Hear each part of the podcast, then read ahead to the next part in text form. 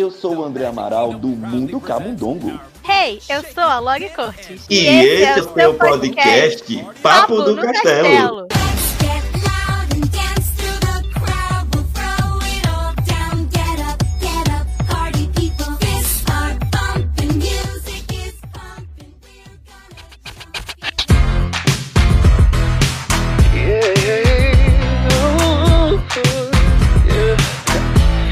Never met nobody like you. Had friends and I've had buddies. It's true, but they don't turn my tummy the way you do. I never met nobody like you. Eu não sei vocês, mas eu adoro uma boa, uma boa boy band. E você tá ouvindo aí ao fundo, no começo do episódio, a nova sensação do momento, a Fortal. A banda da animação Red Crescer é uma fera que acabou de estrear no Disney Plus e eu já vou logo dizendo que eu já estou apaixonadíssimo pela Fortal e por todos os personagens de Red. E hoje a gente está aqui para enaltecer essa animação. E eu já soube, né, que a apresentadora desse podcast, que foi uma adolescente dos anos 2000, tá o quê? Surtando pela Fortal também, né, Lore? Totalmente. Gente, Loki Adolescente está 100% contemplada com esse filme. Apenas. Eu não, não podia. A pequena Lori. A... Gente, a... a pequena Lori, não dá, não dá. Gente, a Priya, aquela ali sou eu. É exatamente eu. Ai, não dá. Eu tô muito feliz com esse filme. Muito animada pra gente falar de Red crescer uma fera hoje. Aí ah, também, viu? Também. A gente estava conversando aqui nos bastidores, a gente tem muita coisa para poder debater hoje desse filme. E eu já vou logo dizendo para vocês que a gente vai falar com spoiler, né? Então, se você é, não assistiu ainda, cometeu essa atrocidade de não, não assistir Red, vá assistir logo. Ai, porque o filme. E vai ver. E, exatamente, porque o filme tá magnífico. E aí a gente quer o quê, né? Já quer convidar para aquelas pessoas que já assistiram participar da nossa hora do ouvinte, né, Lori? Conta aí para os nossos ouvintes aonde é que ele vai mandar e-mail e contar pra gente o que é que você achou sobre Ready. Sim, por favor, conte pra gente o que você achou desse filme, dessa nova animação da Pixar. Você pode mandar um e-mail para papanocastelo.gmail.com ou você pode mandar uma DM lá no Twitter ou no Instagram, arroba Papo no Castelo, que tá chegando a hora da gente fazer a nossa primeira hora do ouvinte especial aí agora desse ano. Acho que no final do mês sai. Então a gente vai pegar todos os episódios que já passaram, todas as mensagens que vocês mandaram e a gente vai juntar tudo num episódio especial pra gente conversar bastante. É, porque agora essa temporada 2022 a gente vai ter hora do ouvinte né, como um episódio especial, né, como um episódio à parte, pelo menos uma vez por mês. Né, a gente vai juntar todos, todas as mensagens que a gente recebeu de vocês para a gente montar esse episódio, para a gente poder ver o que, é que vocês estão achando, pensando. Podem mandar, além né, de falar sobre os temas que a gente já, já falou esse ano, ou do ano passado, você também pode mandar sugestões, críticas, elogios, enfim, né, sugestões de temas que a gente sempre gosta de ouvir vocês nesse sentido. E aí, vocês já sabem, né, que a gente sempre traz pessoas que entendo, que manja do Paranauê, entende do negócio, para poder enriquecer cada vez mais o, o, o, nosso papo aqui. E a Lore vai chamar eles e apresentar eles pra gente. A gente tem aqui a Ana Bassando, Janada Animada, e o Luiz Sagado, Pixel Brasil Blog. Yeah! Bem-vindos! Sejam bem-vindos, maravilhosos! Obrigado, Ai, pessoal. Tá sendo muito bom estar aqui com vocês. Ai, a gente também fica feliz. Oi, Ana. Ai, eu também fico muito feliz com esse convite. Tô doida pra falar dessa animação, que eu me senti tão identificada, meu Deus do céu. Ana, vai ser suto atrás de suto hoje, apenas. Vai ser suco? O, o, Luiz ele participou do nosso episódio um tanto polêmico, que foi o da teoria da Pixar, né? Que, é, que para quem não sabe, né, existe é, aí os fãs que acreditam que existe uma teoria do caos, do caos não, do caos não, teoria conspiratória, né, de que a Pixar está contando uma grande história E aí eu vou deixar agora o Luiz também se apresentar e falar um pouquinho do seu trabalho aqui pelas internets. É, sou Luiz Saguá, eu sou designer gráfico, sou editor de arte, trabalhando com produção de arte para televisão também.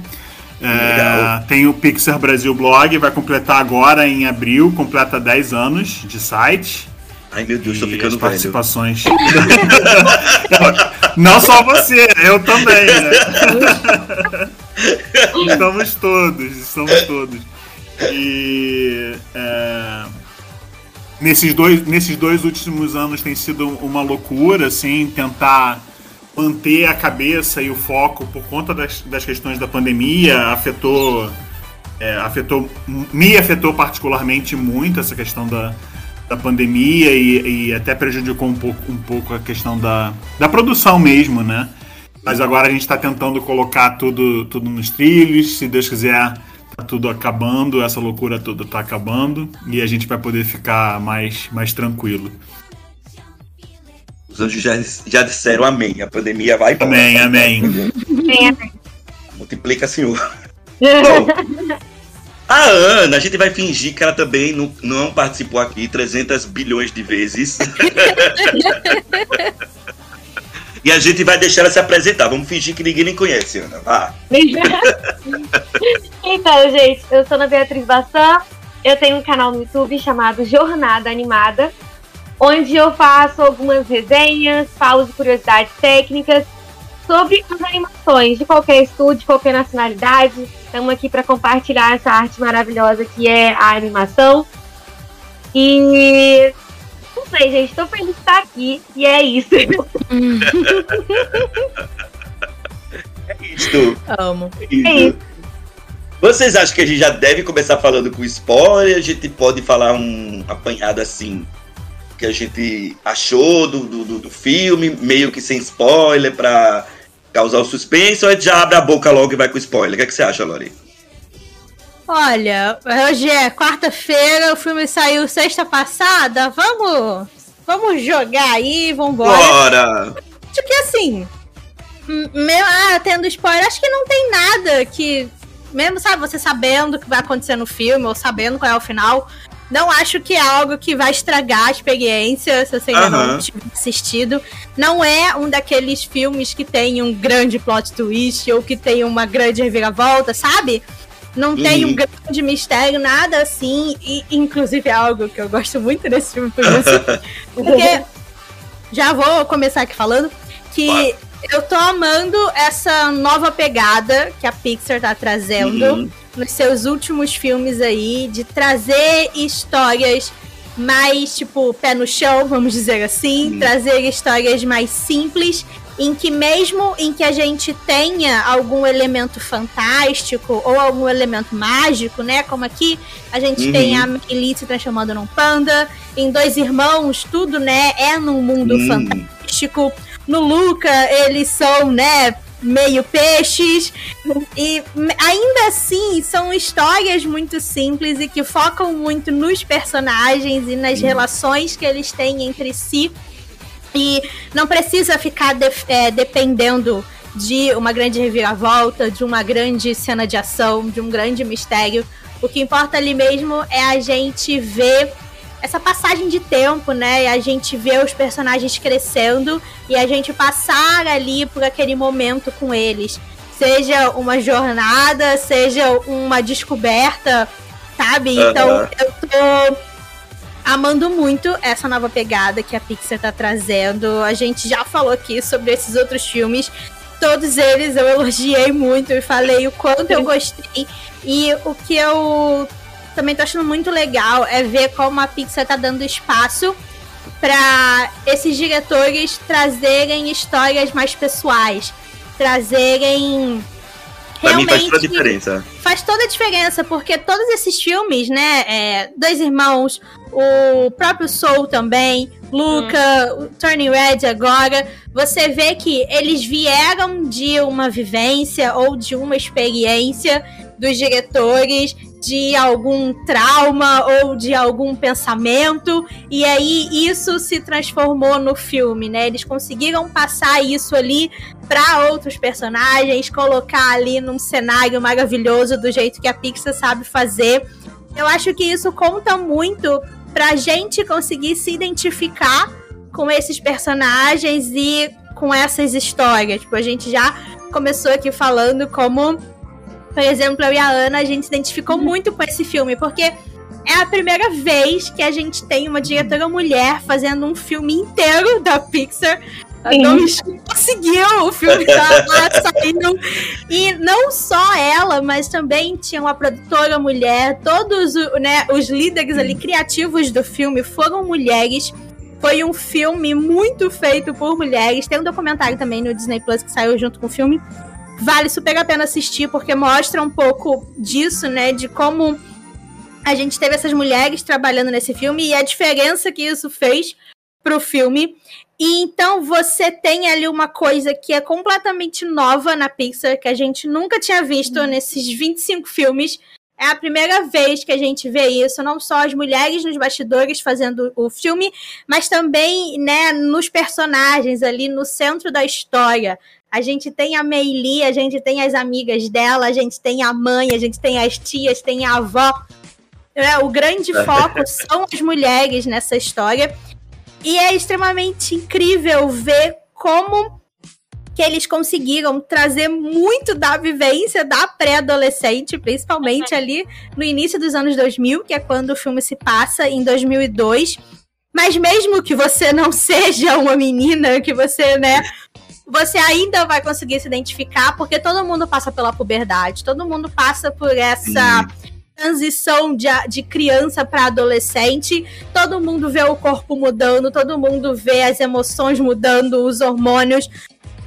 É, sabe, problema com família, como lidar com uhum. os amigos, com coisas que você gosta, coisas que você não gosta mais. Uhum. Então eu acho que ele é ao mesmo tempo um filme que ressoa muito com mulheres e com meninas, mas que ele também consegue abranger todo mundo. E todo mundo. Se a pessoa tiver aberta a isso, todo mundo consegue se identificar com o filme e gostar muito da história da Mei Lee. Era isso que eu, eu tava pensando aqui enquanto você tava dizendo, porque assim, né, às vezes é, possa ser que quem esteja ouvindo a gente, seja um homem ou menino, e pensa assim, ah, eu não vou assistir porque eu acho que é um filme para meninas. Não é, gente, não vá uhum. pensando nisso. A gente tem, claro, né, é, como a Lori falou, aquela é, a fase da puberdade feminina. É, a, o panda vermelho é essa grande é, alusão aí, né? A transformação, né, que a menina sofre no início da, da sua puberdade. Mas, mas é, eu fiquei surpreso, é, eu, né, e, é, revendo né, minha adolescência enquanto menino, enquanto eu também consegui me identificar com o filme. Né? Então, é, aquela parte da transformação, dos hormônios. Eu achei bem interessante aquela parte que a gente vê né, a, a Meili, é, antes de se transformar no panda, ela achando os meninos bobos, chatos, e depois ela começa a se interessar pelos meninos. Né? O menino acha a menina chata também, daqui a pouco ele já vira a chave e ele também começa a se interessar pela, pela, pela, é, é, pelas meninas.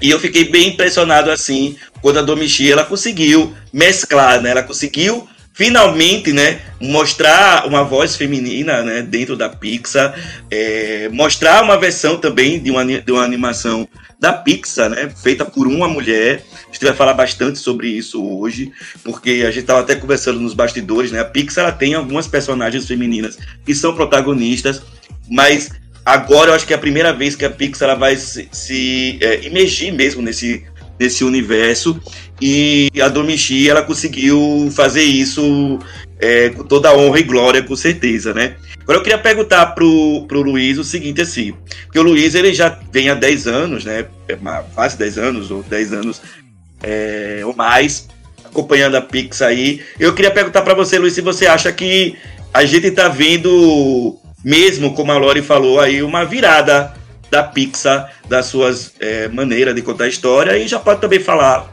o que é que você achou de, de Ready. É, eu acho que sim, eu acho que a Pixar é, já vem há algum tempo tentando fazer essa, essa virada né, de posicionamento, de, de ser um pouco mais aberta à questão da, da das visões, né, das, das opções de história, de, de incluir mais representatividade, de incluir mais é, histórias que, que de cunho um pouco mais pessoal ou que se originem desse, dessa ideia, desse conceito mais pessoal e aí se transformem num, num filme. É, eu acho que tudo isso tem a ver com, com a questão, a mudança do, do, do mundo mesmo.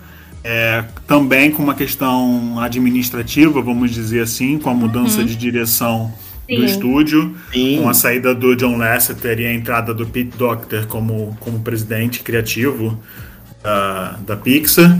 É, e também poder é, oferecer mais é, opções e novas experiências também e oportunidades para as próprias pessoas que trabalham no estúdio. Né? A Pixar sempre teve essa característica de qualquer funcionário podia é, fazer o pitching, que eles chamam, né? Apresentar uhum. uma ideia para curta-metragem. É, isso, de alguma forma, se expandiu muito é, com a criação do Spark Shorts, Sim. com o programa de, de curtas-metragens independentes, né? Isso, isso cresceu bastante lá no, no estúdio. E aí, é, eu acho que também, dentro dessa visão, poder perceber é, talentos né, e dar oportunidades para pessoas que conseguiram desenvolver os seus curtas, é, que tiveram algum, algum destaque durante, durante a produção e começar a trazer também essas pessoas para assumir cargos e, e, e, coordenar e estar à frente de projetos também de longa-metragem. Né? É, uhum. Isso dá um frescor também, porque é, acabava que, de alguma certa forma, o que acaba sendo meio que natural, porque de alguma certa forma a gente tinha as mesmas pessoas mesmo sempre fazendo, desenvolvendo, é, é, representando esse papel de, de liderança na, na, na, direção dos filmes, principalmente. E, e, isso também traz um frescor, né? Você também ver novas ideias, você ter pessoas que foram co-diretores ou foram co-roteiristas é, ou assumiam algum outro tipo de, de papel, é, é, as, poderem contar as suas histórias e também assumirem novos, novas posições, até em termos de desafio pessoal mesmo, né? A gente tem um exemplo aí em Red, que é a, a, a Danielle Feinberg, que era responsável por coordenar estar à frente de, da, da questão de iluminação e fotografia do, dos filmes ela passou a assumir o cargo de coordenação de efeitos especiais. Isso é uma mudança muito grande.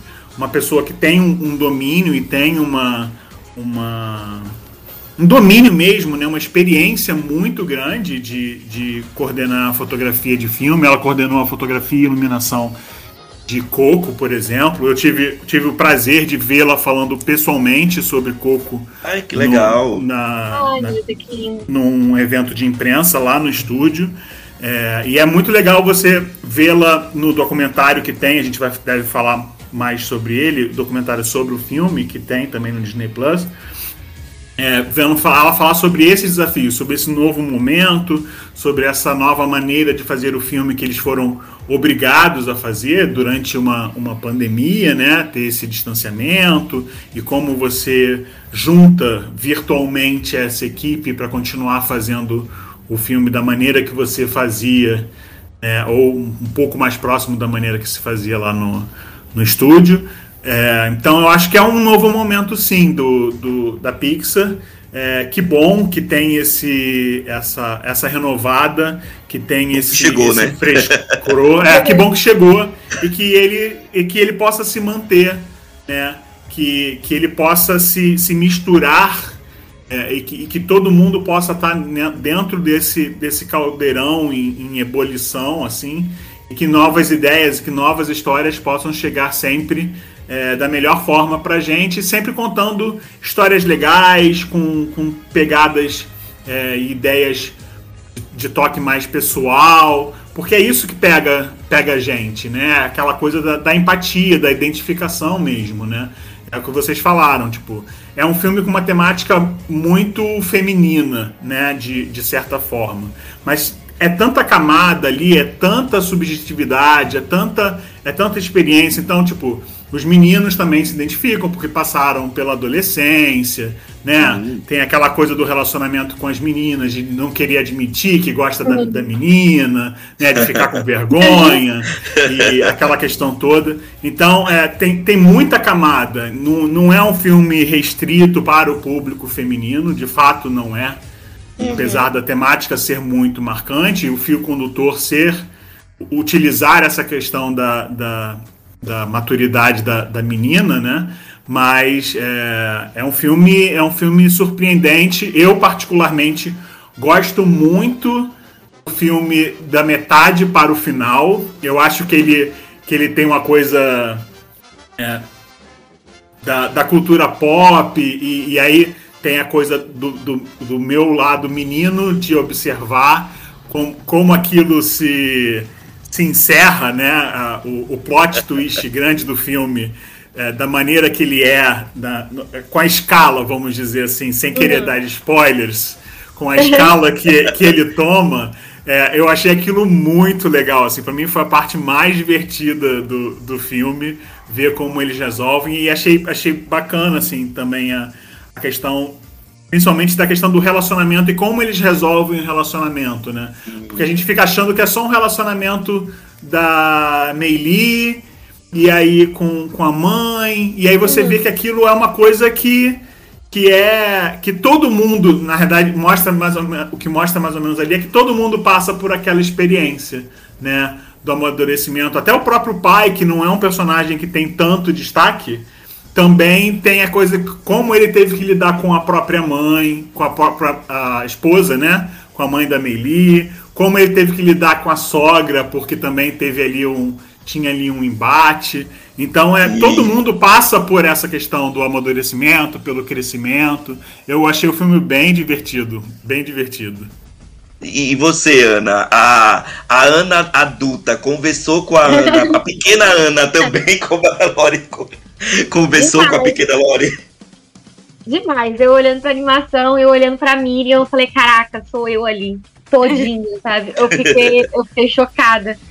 E assim, eu fiquei completamente feliz por assistir esse filme do início ao fim. Eu gosto que ele é bastante ousado hum. em questão de quebrar alguns padrões, até narrativos da Pixar. A gente tá vendo aí a quebra da quarta parede de cara assim, no início do filme. Hum. Eu achei maravilhoso, porque transborda a personalidade, não só do filme em si, como da diretora, como também da própria protagonista Meili, que a gente já vê como que ela abraça o seu lado nerd, não tá nem aí para o rosto colocar nela. Então achei isso já muito forte, sabe? Muito poderoso de já transmitir de cara uma mensagem assim, de não ser um filme voltado para essas questões um pouco mais de insegurança e mostrar outros tipos de conflitos e preocupações internas, sabe? Eu achei isso muito legal, deles quererem colocar algo a mais nesse tipo de narrativa. E o filme, para mim, me agradou muito. Eu gostei do ritmo, porque ele é frenético. Uhum. Eu, gostei, eu gostei demais do ritmo, porque ele combinou muito com o time cômico dessa animação, que para mim foi. Sim a animação mais engraçada da Pixar que eu já assisti. Assim, eu, eu Foi uma surpresa pra mim também. Eu tava chorando de rir o tempo inteiro, assim. Porque uhum. eu ficava com os surtos das meninas. Tipo, ah, eu vou fazer uma fanfic sexualizada. Eu sim. eu, eu, eu vendo Jonas Brothers de show. Eu, igual né, eu surtando, tremendo toda, chorando. Mas você não imaginava eles como sereia também, não, como a Meli, né? Ai, aquela... Então. Então, é. A Pri, Vamos falar sobre isso. Lendo seu crepúsculo ali também no livro. Gente, tudo.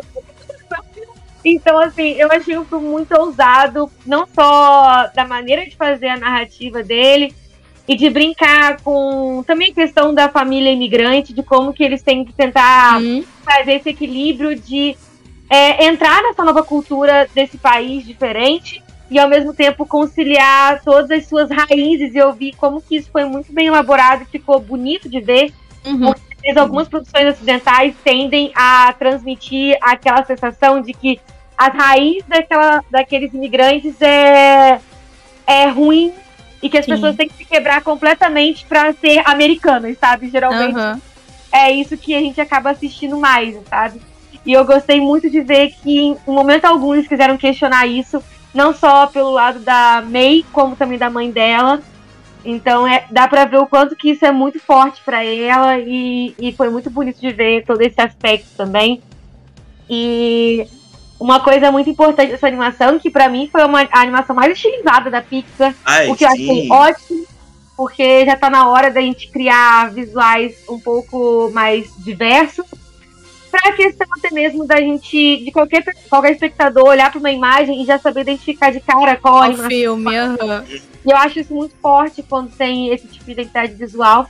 Então o filme ele transborda cores contrastantes, é, formas um pouco mais básicas, eles utilizam bastante formas um pouco mais simples para a estrutura de personagens, o que transformou todo num visual muito fofo e único, sabe? Eu gostei bastante. Sem contar também que a grande inspiração desse filme são os animes, que eu adoro. E os animes específicos que a Domichi falou em algumas entrevistas que inspirou ela também são animações que eu gostava de assistir. Foram Pokémon, Sailor Moon, uma que eu não conhecia, só via mais assim algumas imagens, que é o Rama Meio. E quando a gente foi ver mais algumas entrevistas, quando ela conheceu o Mamoru Hosoda também, recentemente, ela falou também que teve algumas inspirações do estúdio Ghibli e também algumas ah, inspirações das próprias animações do Hosoda, que eu fiquei muito feliz porque eu amo esse diretor. Inclusive, tem um momento muito específico que parece muito uma mistura de Sailor Moon com a garota que conquistou o tempo, que é do Mamoru Hosoda. E ela faz um pulo assim épico, tipo uma posição de super-herói em frente à lua vermelha. Nossa, é incrível. essa vibe também. É, é a me- é- e quando eu fui. Quando eu olhei de cara, eu só lembrei de Sailor Moon. Só que eu fiquei, cara, eu já lembro dessa coisa em algum lugar específico, não lembrando. Aí depois eu vi no Twitter que o pessoal começou a comentar que é a mesma pose da protagonista da Garota que Conquistou o Tempo. E é exatamente o momento que ela aceita os poderes dela de viajar no tempo e tem esse salto épico dela super feliz do poder que ela tem. E é exatamente o mesmo momento que a Merlin tá tendo, né?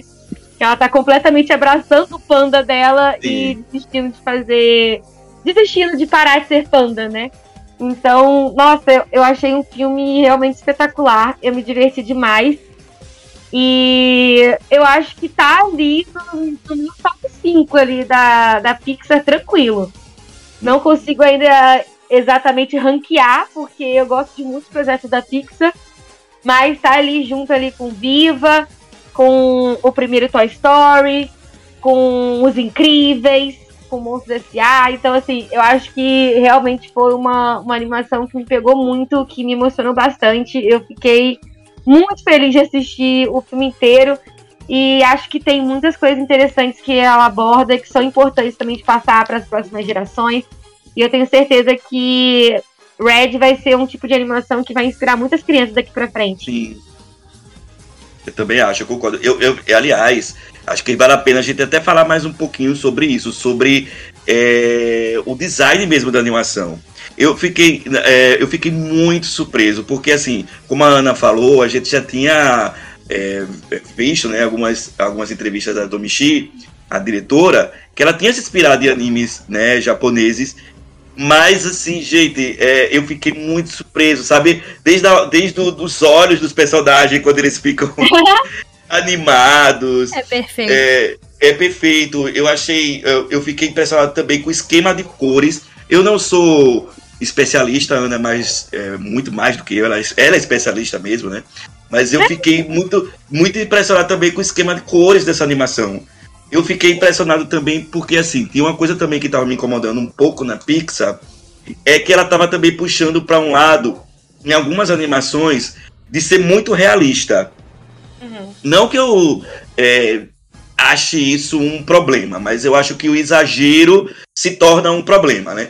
Por exemplo, em Soul, a gente tem é, a cidade que praticamente parecia o, o live, um live action com me- mesclando animação. Uma cidade muito realista, né? E a gente só via aquela animação por conta dos personagens. Aqui em Red, eu não senti isso. Eu acho que a única parte que eu senti é, de realismo na animação foi quando os- o, pai tava cozinhando, que apareceu a Nossa, primeira vez do pai Aquela cozinhando. cena é perfeita! É perfeita, mas é, pra mim foi a única parte realista. o eu Gente, gente, os- ó, desculpa te interromper, André, mas é- essa cena é muito maravilhosa. O filme saiu 5 horas da manhã no Disney Plus, né?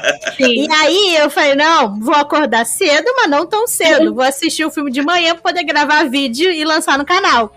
Mas aí, como sai numa sexta-feira, o Beto sai de manhã pra trabalhar. E ele também Ah. queria ver. Aí a gente combinou, tá, então vamos acordar 5 horas, que aí a gente assiste o filme juntos antes de você sair. E o Beto ama cozinhar.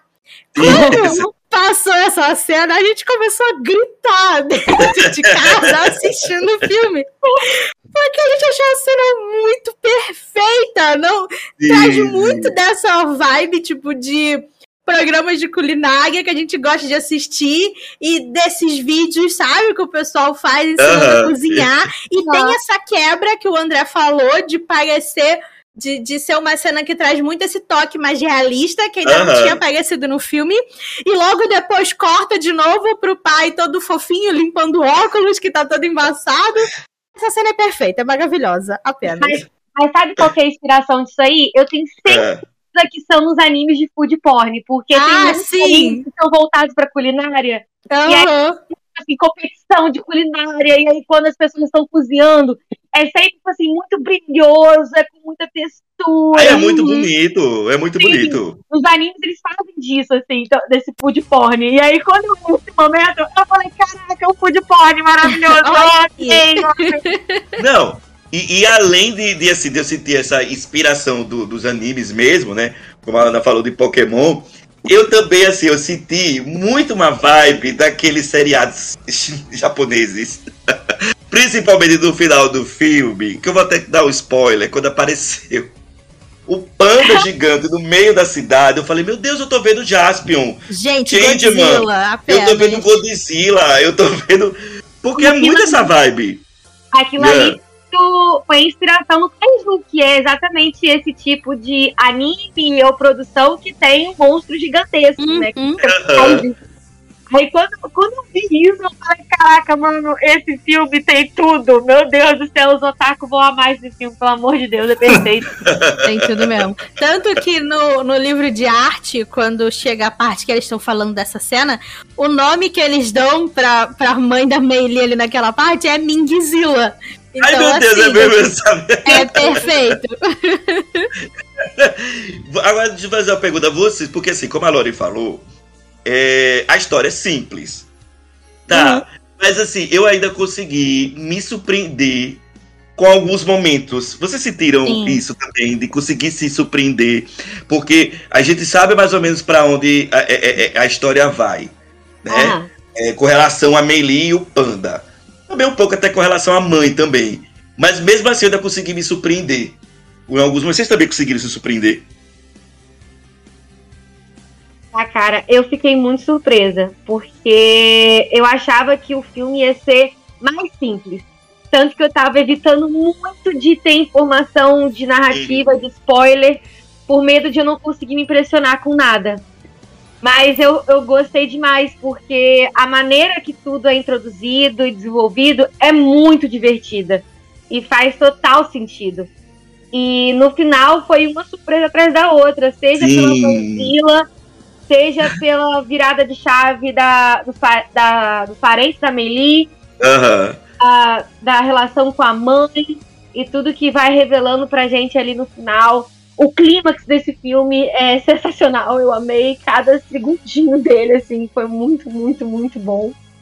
Então, eu acho que conseguiu trazer muitas surpresas ali, até pelo, pelas próprias transformações da Meili também. Aham. Se aham. acompanhando aos poucos, ela tentando controlar o panda e parece que tá tudo bem, do nada não tá nada bem. Então, então Adolescente é isso. Mas adolescente é isso mesmo. Então me E surpreendeu bastante. E você, Luiz, conseguiu se surpreender também? Também, é, eu achei, principalmente da metade pro fim, é, eu fui me surpreendendo e fui gostando cada vez mais do filme. É, eu tive uma percepção inicial, assim, muito linear do filme. mas é totalmente entendível, porque é, era essa a intenção mesmo, era a coisa meio de, de contar qual era a história da Meli, por Aham. que, que ela. Por que, que ela estava teoricamente destoando das amigas, né? Porque quase parecia que o comportamento natural dela era um fingimento, né?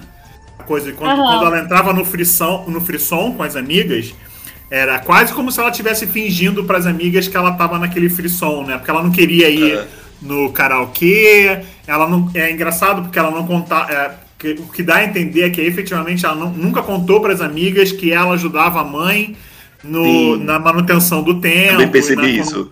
na condução do templo do Panda. É, então, é, eu acho que tem. É, é- é um filme que ele vai construindo, né? Ele vai adicionando vários detalhes bem sutis e de, de várias camadas para poder atingir esse, esse clímax de, de kaiju, né? Tipo, chega, no, chega num- numa hora do filme, o filme se torna completamente épico. Ele é uma- um filme de grande, muitas, muitas, muitas grandes proporções, assim.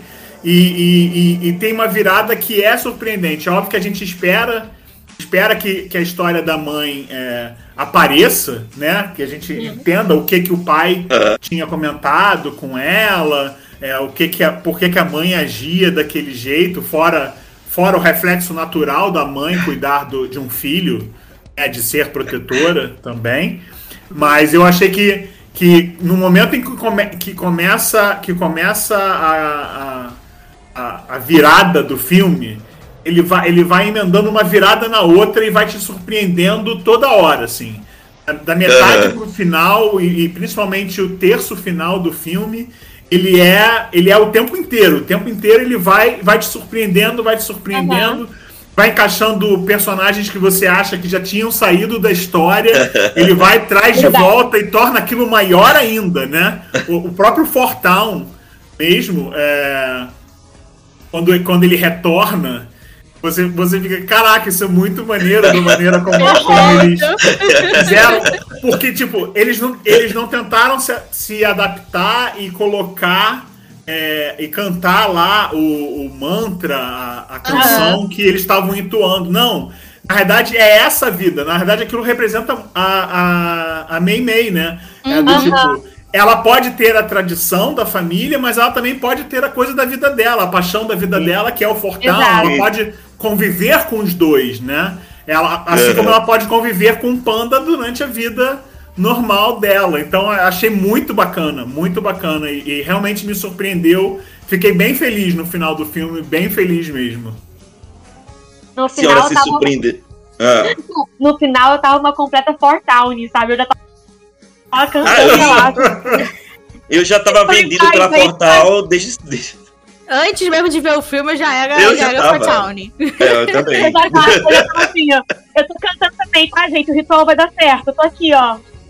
Gente, é muito perfeito. Perfeito. Mas esse lance do, do filme, tipo, surpreender, eu concordo com tudo que vocês falaram. Eu acho que realmente, né, quando chega ali no final, ele começa a crescer e começa a fazer essa coisa assim que eu- não tava esperando. Tipo, eu já meio que sabia pra onde o filme ia, porque a gente não se aguenta, a gente fica caçando spoiler do filme na internet. E aí eu li um daqueles livros, tipo, infantis que conta a história do filme, mas ele conta, tipo, muito, sabe, resumidamente. Aham. Então, eu sabia que ia ter a mãe de Panda e sabia que ia ter as tias e a avó e tal tentando ajudar, mas não. A gente não consegue, por esses livros assim, a gente não consegue entender, né? Tipo, a proporção das cenas e nem como que realmente a história e os sentimentos vão se envolver naquilo ali. Então, ainda assim, me pegou muito de surpresa quando chegou toda essa parte. Eu não esperava que o filme fosse pra esse lado tão emocional principalmente, né, lidando ali com a mãe da, da Mei Li, com a Ming. Quando aparece a cena dela adolescente, eu comecei a chorar desesperadamente. E eu. Eu não sabia o que estava acontecendo. Como se alguém tivesse me batido e eu, sabe? Comecei a chorar por, por reflexo. Foi muito isso. Porque eu não tava esperando que o filme fosse para aquilo ali. Eu amei como eles construíram a mãe da, da Mei Li, como eles construíram a Ming. Eu tô amando ver esses últimos filmes, tanto da Disney quanto da Pixar, que estão trazendo esse lance, tipo, do trauma geracional. A gente viu muito isso em Encanto, principalmente, né, com a Abuela e com a Mirabel, agora de novo aqui com, com Turning Red.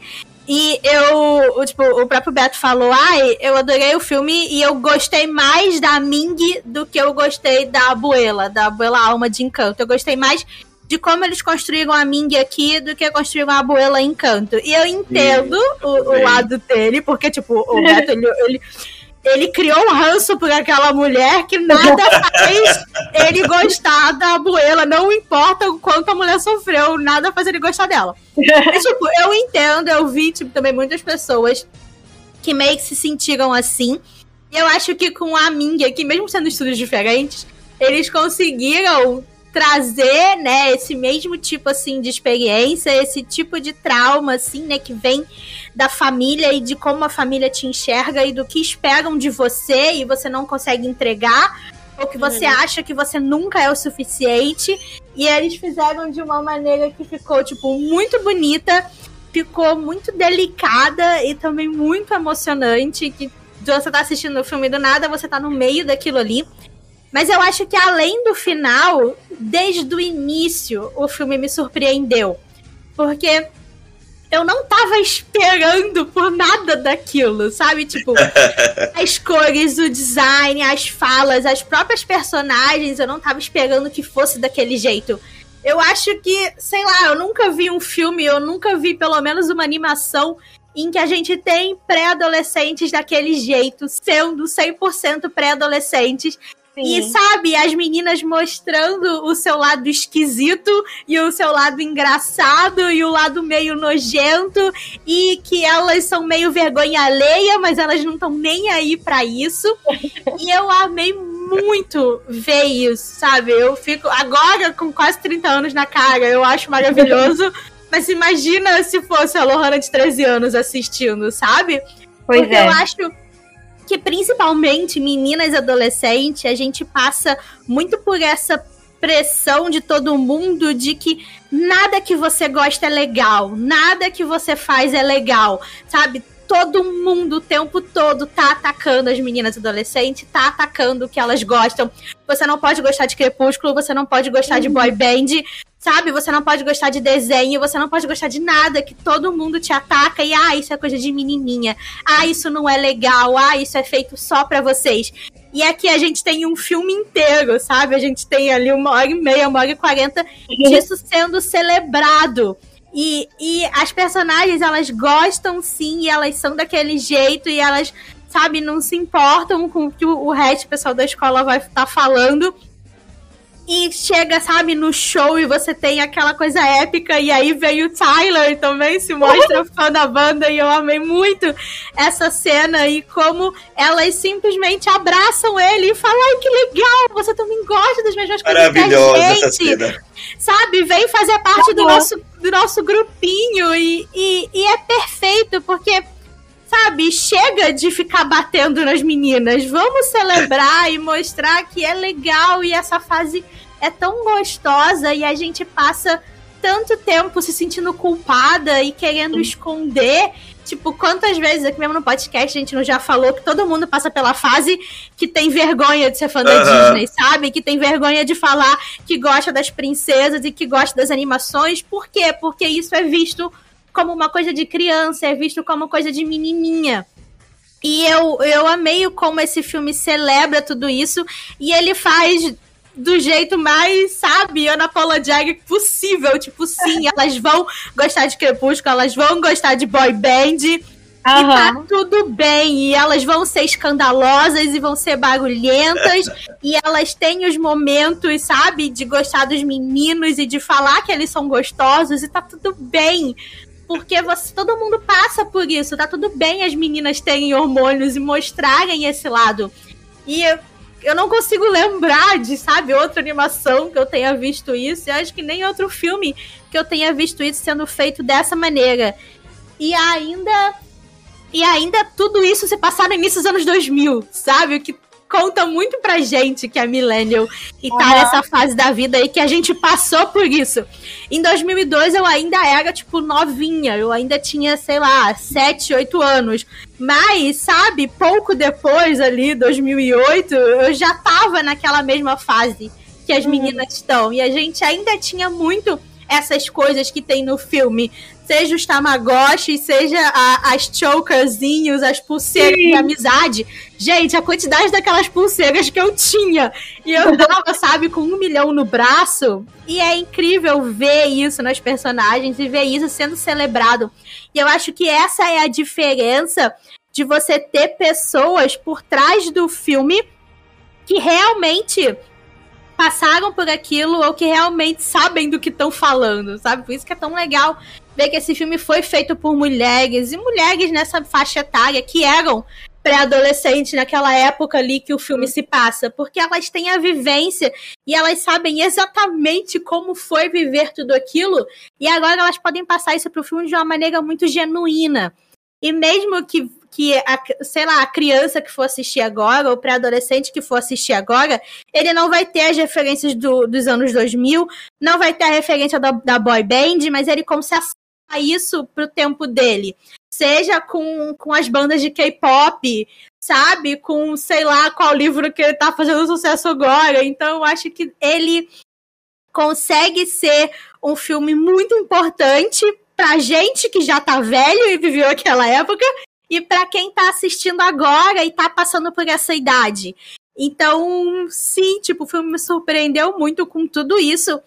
E também com a maneira que ele consegue abordar esses assuntos, tipo, mais tabu, como a menstruação, de um jeito também Sim. que eu nunca tinha visto e que eu não Sim. esperava que fosse ser assim. Aham. Desde que saiu o trailer que a Gente, gente falar tava- absorvente. A animação Sim, fala, é, eu vou gente, pegar o absorvente. Toma aqui o A mãe absorvente. com aquela caixa com um milhão Sim. de absorventes diferentes e querendo explicar pra May, filha, tá tudo bem, é uma coisa normal. E depois a Priya chega e fala, amiga, eu trouxe extra, você tá precisando? Tipo, eu tenho Sabe? um sabe? Nossa, foi de uma forma muito orgânica, sabe? E é. Hum, é assim que a gente tem que falar da, da menstruação, é assim que a gente tem que falar da puberdade. Da forma mais orgânica e simples possível, porque não precisa ser tabu, deve ser tabu. Porque é algo que todo mundo passa, é, é algo do ser humano, cara. Então, é absurdo como consegue colocar tabu nessas coisas. E ver isso sendo feito de uma forma tão natural foi simplesmente tudo assim pra mim, sabe? Eu, eu vou pensando assim, na minha mãe, eu falei, cara, cara, minha mãe já fez isso comigo, de ir no, na escola pra falar que eu tinha sido sorvete, sabe? Mas meu pai. Não, Meu mas pai não do jeito como a mãe da Meili. Não, Nada sorte, supera. a minha sorte foi que meu pai trabalhava na, na escola que, eu- que eu estudava. E aí ela foi, é, encontrou com ele e me deu uma Então, tipo, é muito boa a forma que tudo isso foi tratado, sabe? É, é muito, é muito reconfortante e é muito importante. Enfim, eu só, eu só espero que isso abra portas, não só pra Pixar, mas para outros estúdios também, Ah, também terem espero. essa gama de possibilidades de muitos assuntos que são vistos como tabu, mas que precisam ser ditos, precisam ser discutidos. E como que isso é forte de transmitir para as próximas gerações, sabe? Não, não, e aliás, assim, eu tô lembrando dessa cena aí, né, da transformação, da primeira transformação dela é, como panda. E eu tô lembrando do pai, porque, gente. Ele é perfeito. Não, porque assim, é, é, ele logo, ele, ele quando é, ele, ele descobre né, que a Meili finalmente se transformou no panda, que é um pouquinho depois disso, aí ele chega junto, né? Ele começa a querer chegar junto.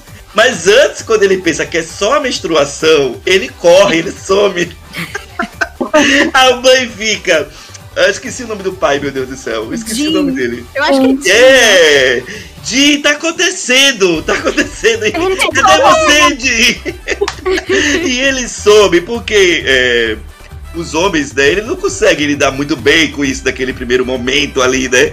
E aí, agora logo depois, quando ele vê que é algo maior, né? Aí sim, ele começa a chegar e, e começa a dar o suporte pra filha, né? E, e como até a gente falou, ele participa, ele não tem um, um- um grande plot, ele não tem uma grande participação, mas ele tem pontuações, né? Ele, ele tem aparições pontuais, mas aparições marcantes e, e, Uhum. e importantes. O que, que Um vocês acham da paizão. Um paizão mesmo. O que, que vocês acham da gente falar agora dos personagens? Uhum. Falar um Partiu. pouquinho. Mas eu acho que a gente tem que deixar a Meili por último. Ok. Vamos começar a falar então do, das, das. Porque assim, né, eu quero enaltecer o Tyler daqui a pouco. Mas primeiro. eu queria falar das amigas dela. O que, é que vocês acham? Perfeitas apenas. Gente, olha. Eu, é perfeitas, né? Eu só achei um pouco. é, A Abby um pouco chatinha. Olha só, eu vou tirar você desse podcast se você vier falar da Hebe aqui, André. Não tá dando. Não, porque assim, eu acho que eles conseguiram colocar né, uma, uma personalidade boa da Miriam, né? A Miriam é, é claramente das três, eu acho que é a que é mais um, um pouco mais próxima é, da, da Meili, né? Acho que ela é um pouquinho mais amiga da Meili. Eu senti ela aquela amigona mesmo, assim, sabe? Que você pode contar. Não que as outras não sejam, né? A, a Priya, ela também, eu adorei a personalidade dela. É aquela coisa meio nebulosa, meio dark, meio. Não tô nem aí, sabe? Eu não tô nem aí. E ela abraça mesmo a esquisitice dela. Eu achei perfeito. Quando é, na festa do Tyler acontece aquela parte lá que ela tá disputando. Mesma disputa, né? De mãos, jogada de mãos com a menina também que é. Tem a mesma vibe que ela. Agora, a Abby. A Abby. Não. Eu só achei ela, aquela menina eh, agressiva, estridente. Ah, Eu só achei isso dela. é eu por juro. isso que ela é perfeita, porque ela é caótica. Eu amei o quão caótica a Abby é. Ela é. Eu Ela achei é. ela isso. Ótima e fofa ao mesmo tempo, sabe? Sim. Ela, ela tem, ela tem os dois lados da balança, entendeu? Sim, é perfeita. Eu amei a Ah, Abby. ela fale, é fale, tudo. defenda a Abby, você então. Eu vou defender porque é isso, ela é caótica e é maravilhoso. Porque eu acho que é muito isso que eu tava falando. Tipo, a gente aqui tem pré-adolescentes sendo pré-adolescentes. E você tem essas quatro meninas que elas são diferentes, Sim. mas que elas se conectam muito bem. E elas formam ali um grupo muito incrível. Tão diferentes entre si, né? Sim, É. elas são diferentes, mas sabe, você você compra que elas realmente são amigas e que elas se amam muito e que elas estão ali, sabe, Pra tudo que precisar, mesmo sendo diferente, elas têm esse esse amor junto pela Fort Town, que é uma coisa que une elas, mas que é muito mais do que isso. Não é só por causa da banda que elas são amigas e que elas se gostam. E eu amei ver esse tipo de amizade sendo retratado no filme, porque também não é algo que a gente está acostumado a ver. Geralmente, quando você tem amiga, é só uma melhor amiga, ou você, né, muito, principalmente que a gente tinha no- nos anos 2000, você tinha muito a rivalidade feminina. E aqui você não tem isso, você tem realmente elas sendo um grupo e elas querendo se ajudar. E elas, não, a gente vai nesse show e a gente vai juntas, a gente vai conseguir o dinheiro juntas. E aí chega aquela hora da festa, ah, mas não vai ter o dinheiro suficiente. Aí todas elas ficam, não, então eu não vou. A outra, não, mas se ninguém for, então ninguém vai. Sabe? Sim. Você não tem elas brigando uma com a outra. O único momento ali, né, mais tipo tenso é quando a mãe da, da Meili vai ali colocar a culpa em cima das meninas e a Meili não consegue falar que a culpa foi dela, não consegue, Sim. né, é, bater de frente com a mãe, mas isso é, é muito pelo, né, todos os anos ali que ela passou, tudo isso que a gente já comentou aqui, vem muito também da dessa parte, né, da cultura asiática, de como você tem que honrar os seus pais e fazer tudo por eles. E ali, naquele momento, ela não consegue colocar ela mesma em primeiro lugar. Ela coloca a mãe e o que a mãe tá sentindo e a culpa que ela tá sentindo em primeiro lugar. Mas ainda assim, você vê que as meninas ficam muito chateadas, mas que logo depois, quando elas chegam no show e elas pedem desculpa, elas, sabe, já voltam e se entendem. E a amiga passou o tempo todo cuidando do Tamagotchi. É muito, é muito perfeito. E eu amei muito as três personagens, porque elas são incríveis. Elas são muito genuínas, elas são muito autênticas. A gente já falou que elas são muito, sabe, como eu era adolescente, como as minhas amigas eram. E cada. E, cara, gente, a Priya é 100% eu. Eu amei muito a Priya com, com, com essa coisa esquisitinha dela e com esse amor por vampiros. E eu amei também como elas são, tipo, diversas. Você tem um grupo ali de quatro protagonistas, né? E co-protagonistas que, que é muito diverso. Tipo, a Mei Li tem a descendência chinesa, a Abby claramente tem descendência coreana. Miriam dá a entender que ela é judia, a Priya é indiana e, e elas, sabe, são diferentes entre si fisicamente. A Abby toda baixinha e gordinha é a coisa mais fofa, com a, sabe, com as roupas super pastel e aquela coisa colorida, e ela usando maquiagem de glitter. A, a A Meili já tem essa coisa mais também, tipo, fofinha, mas de uma maneira, tipo, mais recatada, vamos dizer assim. E depois a gente. E aí depois a gente vê ela se descobrindo quando ela coloca os brinquinhos de estrelinha e coloca a choker uhum. e o cabelo vermelho, como que isso também dá uma força diferente para ela. E aí a Priya tem o, o cabelo, tipo, mais cacheado e mais, tipo, solto. E, sabe? E ela tem um piercing no nariz e ela tem olheira, sabe? De quem passou a noite inteira lendo fanfic e não foi dormir. Pô, eu já fiz muito isso. E, a Miriam também, com aquele jeito, tipo, mais largadona, com, com, com a, a camisa xadrez e o tênisinho Vans quadriculado, que também já usei muito. Nossa, a Miriam sou eu total, mano. Eu já parelho as roupinhas. Nossa, Sim. peraí. Confortável o tempo inteiro. Gente, é isso. As, as quatro ali são perfeitas. Eu amei como eles conseguiram criar essas personagens tão verdadeiras. Cara, e corpos diferentes, mano. Isso Sim. que eu achei muito legal quando começaram a aparecer as primeiras imagens, sabe? A gente vê corpos totalmente diferentes uma das outras. E isso é maravilhoso, principalmente pela protagonista, é, que nem eles falam, tipo, que é uma característica mais tube, né? Que eles falam uhum. a questão de anime. Gordinha e fofinha. É, mais gordinha e fofinha. E isso eu achei tão legal que né, elas falam no documentário, não, a gente queria mostrar características nossas na tela. Então, uhum. o, tornozelo, ele é mais gordinho, né? Aquele tornozelo fino. A sobrancelha, que não Sim. é aquela sobrancelha mega certinha. Pintas, então, tipo, é muito legal ver eles querendo incorporar, elas querendo incorporar tantas coisas nessa animação e que tornou o design completamente único, porque a gente se sente muito bem representado, sabe? Porque é isso, assim, tipo, quando a gente tem 13 anos, a gente tá parecendo uma modelo, um, um, um padrão que aparece nas séries teen, sabe? Uhum. É completamente diferente. Às vezes a gente se cobra muito por não se parecer. Uhum. E nos anos 2000, principalmente, né? Aquela cintura finíssima, a calça baixa e o, a, o abdômen, assim, sabe? Sem nada, completamente uhum. nem pingo de gordura. E a gente se cobrava muito quando a gente olhava isso porque era o grande, a grande referência de padrão de beleza na época. E ver personagens assim, que em nenhum momento elas estão preocupadas com, com isso, uhum.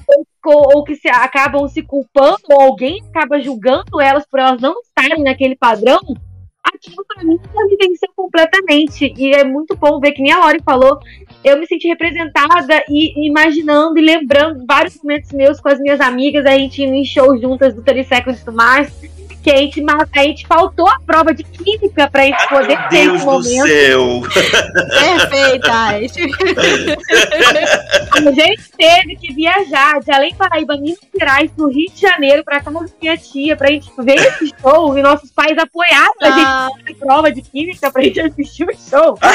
então, a gente fez todo esquema, quase como a Meili ele fez o PowerPoint dela pra gente falar porque é isso, porque é aquilo e tal. O Jared Leto é muito lindo, é muito gostoso, não sei o que. Incrível! Então, assim, nossa, eu me senti muito, muito feliz em poder me conectar com a minha infância, com a minha pré-adolescência e com esses momentos que eu vivi com as minhas amigas, porque quando a gente vê o filme é tudo muito verdadeiro e é Sim. muito bom ver toda essa diversidade ainda mais, assim, sabe, aflorando essa animação. É, foi incrível. Vocês quase, vocês quase conseguiram me convencer que a Abby é legalzinha. Cara, é legalzinha. É legalzona. Legalzinha. Tá? Legalzona. Eu, eu até Ah, oi, Luiz, fale. Fala aí, que você ajuda as amigas? Não, deixa a Ana terminar de falar. Não, que, amigo, quando eu vejo alguma coisa extremamente fofa, a minha reação é igual da Abby até hoje. Eu Exatamente, é exatamente aquilo ali. Oi, o que eu ia falar, o que eu ia falar sobre a, a Abby, assim, é, não que eu, que eu ache a sua opinião totalmente errada, mas Eu é, acho. é por- é, não, mas é porque é porque é muito interessante por tudo isso que vocês falaram mesmo, por, por essa questão da representatividade, porque cada personagem é um personagem, né? Uhum. É, e cada pessoa tem, tem um jeito, cada pessoa vai reagir de uma maneira, né? Conforme a Ana falou, ah, eu continuo reagindo. Até hoje eu reajo da maneira que a, que a personagem reage.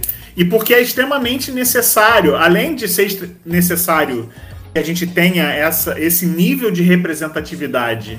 é, porque é, a, a vida é assim. é, cada um é de um jeito, cada um tem. Cada um tá num, tá num dia que acordou com um panda e, e ok. Tem- É cada, um acordou, cada um tem um dia que acordou com um panda fofinho, cada um tem um dia que acordou com um panda virado no giraia e que quer destruir a cidade inteira, o panda gigante. É, e eu acho que é muito interessante ver como eles fez- fazem essa construção.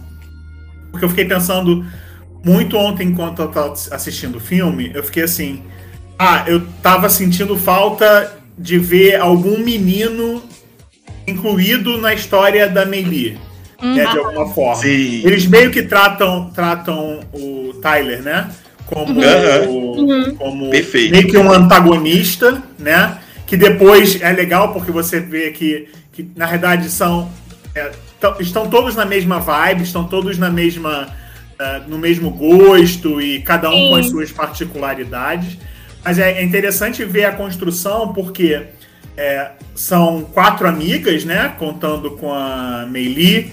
É, é, é extremamente necessário ter essas três amigas da Meili com esse nível de diferença de humor, porque é isso que faz com que a personagem da Meili tenha, tenha essa esse essa dúvida, essa a maneira dela ser, dela se comportar, de que ela não conta tudo, essa divisão, ah, eu posso ser amiga, mas eu não posso contar para minha Aham. mãe que as minhas amigas gostam ou que eu gosto. Eu não posso contar para as minhas amigas que eu gosto de ficar com a minha mãe e que eu ajudo a minha mãe no tempo. Então, eu acho que tem esse equilíbrio muito grande que ajuda muito na construção da personagem da protagonista. Eu acho que tem uma coisa que é interessante porque é, elas são a versão feminina da boy band. né? Sim. Elas, elas não têm a fama, mas elas não ligam. Elas não ligam pra fama, elas não ligam. Não é isso que elas querem. Elas querem é se Não é sobre isso. ela- é, É. elas querem é namorar, elas querem ficar curtindo o gatinho da loja, de conveniência. Elas É, querem fazer foto, é, elas querem fazer desenhos e fanfics bobas e gostosas e sexys, né? Como Exatamente. Brincadeiras bobas. Elas querem ter o desenho do sereio. Elas querem ter o desenho dos sereios da vida delas. Então é muito interessante ver essa construção, assim, em termos de, de narrativa mesmo, né? De que é, tudo tem um peso, tá tudo contrabalançado. Se a gente for, for analisar, ah, não, é um filme só para meninas. Não, não é. Tá tudo ali, tá tudo ali equilibrado, tem, tem, tem, tem os personagens. É, é, até por uma questão de, de peso e representatividade, se a gente for levar para um papo até mais sério, né? é, toda, toda a representatividade masculina que a gente vem vendo nos filmes e, e vê na vida, né? A, a- a- o valor que é dado para o homem que não se reflete é, igualmente dado para, para a mulher, é quase como se botasse, o filme botasse tudo na balança. Olha só, nós temos um homem contra, sei lá, são quatro, cinco, seis, seis, seis mulheres da família, mais a Meili, sete.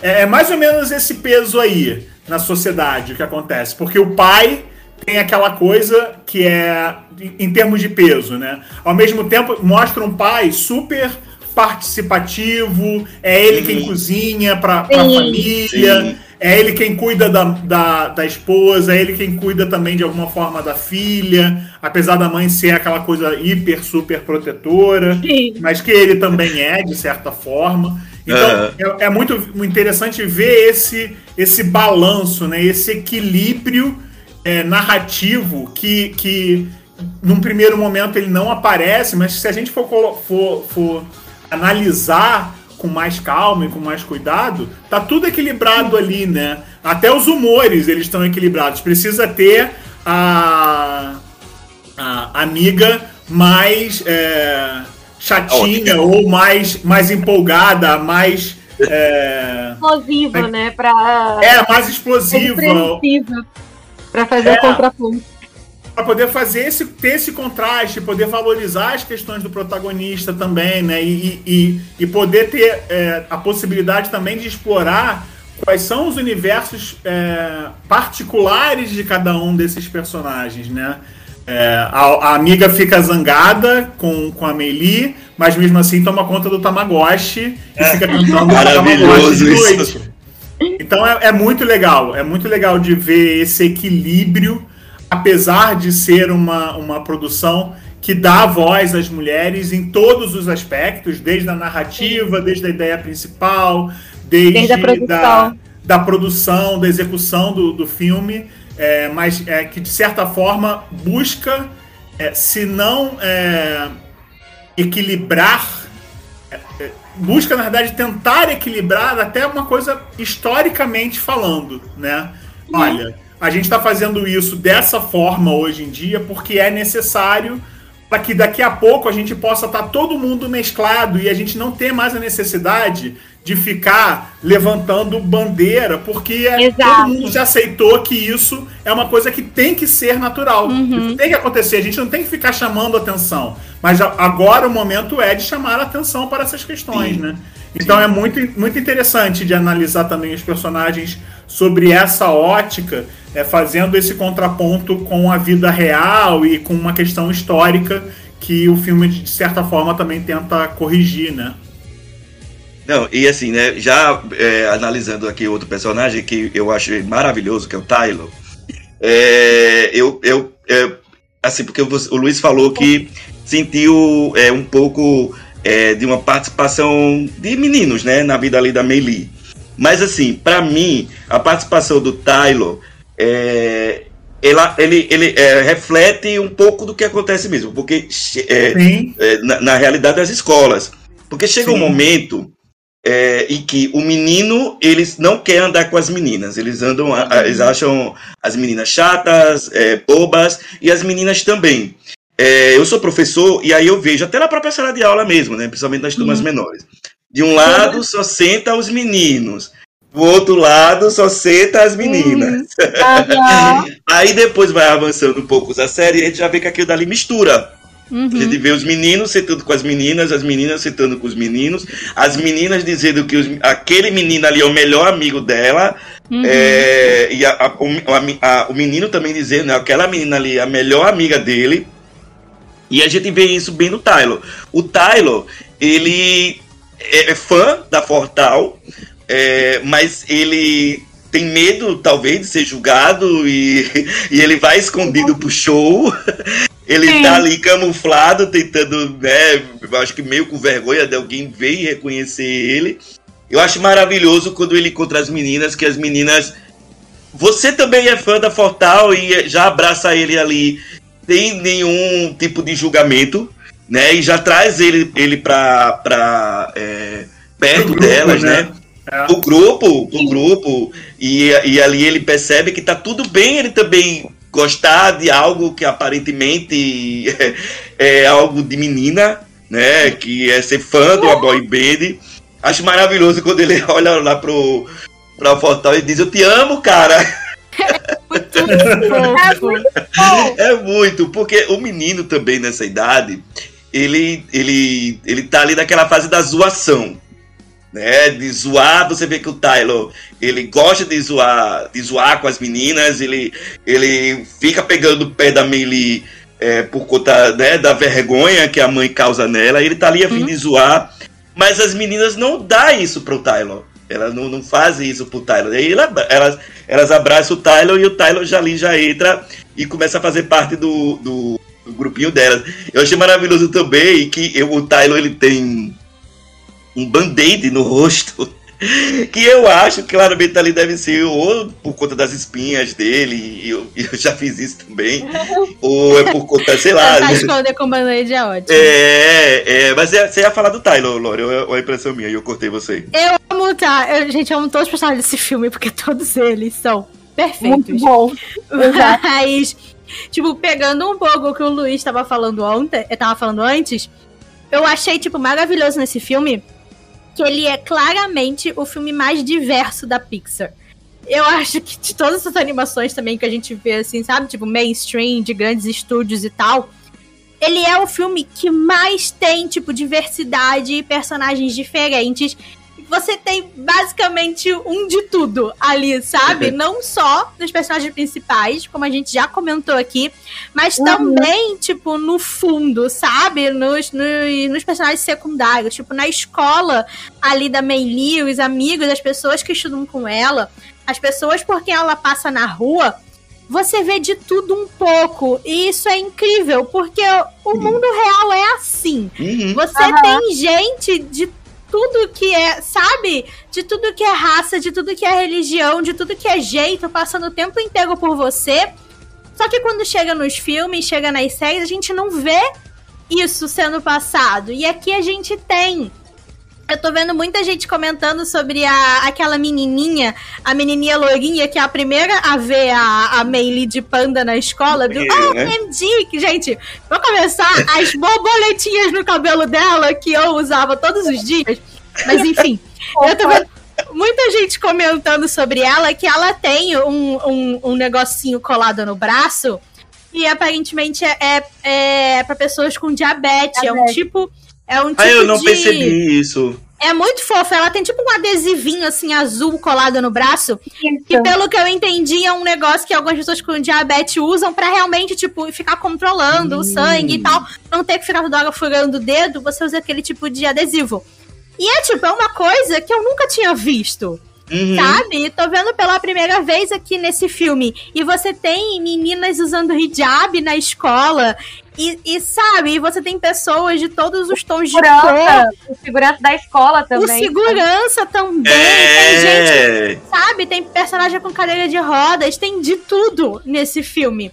E é incrível como eles realmente tiveram esse cuidado de criar esses personagens, criar cada um de um jeito e colocar todos ali no filme. Porque, ah, é só personagem secundário, é só pra ocupar a tela. A gente pode criar um modelo e só trocar a cor do cabelo e pronto, que é o que muito filme faz.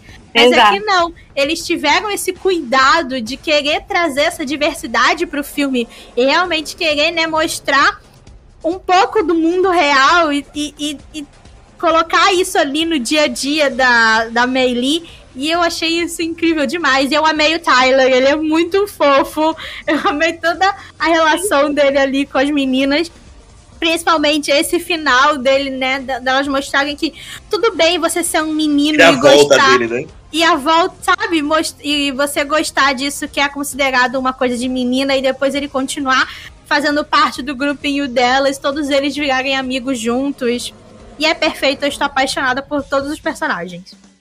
Não, e outra coisa do Tyler que é muito legal de ver é que a gente vai vendo a desconstrução do personagem já também ao longo do filme. A gente acha que ele é o Aham. protagonista. Só que aí quando começa a chegar o plot ali do aniversário dele, a gente vê que é muito aquela questão dele ter toda aquela pressão de estar tentando se encaixar, então ele quer que a festa dele seja o máximo para as pessoas acharem ele legal. E aí a gente vê na expressão dele na festa, sabe? E como que ele vai pedindo pra, pra Meili o quanto que tem essa questão de aprovação que é muito forte na pré-adolescência na adolescência, que todo mundo passa, sabe? Então, quando começa a aparecer esse momento dele, eu já fiquei, nossa, que incrível que até esses personagens mais secundários, que não aparecem tanto, eles possuem essa carga e esse desenvolvimento. Nossa, ai, que sensacional. A- Parabéns às mulheres que pensaram, criaram essa animação aí, que lideraram isso tudo, porque elas conseguiram realmente pensar em todos os detalhes para esse filme. É incrível. Gente, olha, o Tyler pra mim é, é maravilhoso, assim, por, por conta disso tudo que a gente falou. E também pra, pra gente ver também, né, um contraponto masculino ali na vida da Meli. Eu chipei o Tyler com a Meli. Vou mentir, eu chipei. To lovers, sim. Pra mim ali claramente é, é- é- é amor reprimido. Amo. A gente vai ver daqui a pouco o, o- a continuação dos dois, já como casal, contando pros filhos como é que, como é que foi que os dois se conheceram. o Luiz quer falar alguma coisa do Tyler? Não, do Tyler, é só complementar o que vocês falaram, porque eu acho que é uma, tem uma coisa que é interessante nessa construção dele, que é, é, como, como os meninos são, são criados, né? Os meninos são criados para menino não pode chorar, menino Aham. não pode gostar de coisa de menina, então menino não pode gostar de boy band. Então tem aquela coisa da, da repressão, né? Então ele vai pro Sim. show, mas vai pro show escondido, Sim. não fala com ninguém, ele vai pro show sozinho. A gente perceber, Aham. ele tá no show sozinho, ele não Sim. foi com nenhum amigo dele. Aham. Provavelmente ele não contou pra nenhum amigo dele que ele gosta Sim. do Fortão. aham. Então, é, eu acho que é, é muito interessante E também. gosta até demais. Gosta Ai, até demais, amo. exatamente. E, e menino não pode dizer que ama uma boy band. Ele pode, no máximo, gostar, mas mesmo assim já não é. Ironicamente. É. Ele, ele- ele- mesmo assim, ele não pode ficar dizendo por aí que ele gosta da boy band. Imagina dizer que ele ama um, um participante é. da boy band. Gente, Então- perfeito. É muito Inclusive- interessante de ver isso do, dessa desconstrução também, né? E de, dessa análise de que é, a menina não pode isso, ou o menino também não pode aquilo, Uhum. e que, na verdade, todo mundo pode tudo, tudo, né? Sim, sim, sim. Você ia falar o que, Ana? Não, in- inclusive, fiquem assistindo o filme até os pós-créditos, tá, gente? Pra Ah, você- é, Com sim. certeza. Não é, boy band não depende de gênero pra você gostar. É muito E nem de fofo. idade. E É de né? Vamos falar agora da família da Meili, das tias, das, da, mãe, da avó, que também tiveram um papel bem legal, né? Na verdade, a avó dela me deu um pouco de medo. Gente, eu amei aquela avó, era maravilhosa. Como é o nome dela mesmo? Eu esqueci o nome da avó. Ai, É. Jing Li? Não. ai, agora eu não sei. Enfim. a avó. Quando a avó aparece, é que você entende também um pouco do porquê que a mãe da Meili é daquele jeito. Na verdade, assim, eu, é, até o. Eu não sei se foi o Luiz ou foi a Lore, enfim, alguém tava falando. Foi a Lore. Do. Da Abuela. Aham. Do Uhum. porquê que eu. eu meio que passei pano mais para as ações da mãe da Meli do que pra Abuela. Porque assim, eu acho que desde o começo eu consegui entender por que, que a mãe da Meli é daquele jeito. Sim. A Abuela eu demorei um pouco para poder entender. Acho que Uhum. ficou mais estabelecido porque ela é daquele jeito mais no, no final do filme. E a mãe da Meli, não, eu consegui entender desde o começo porque que ela é super protetora com a filha ao extremo, né? Que depois a gente vai falar Uhum. mais sobre ela.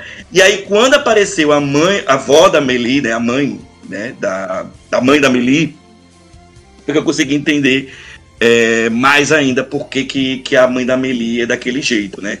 E, e, e ela é uma figura imponente, né? É, assusta- assustadora, né? Até fria.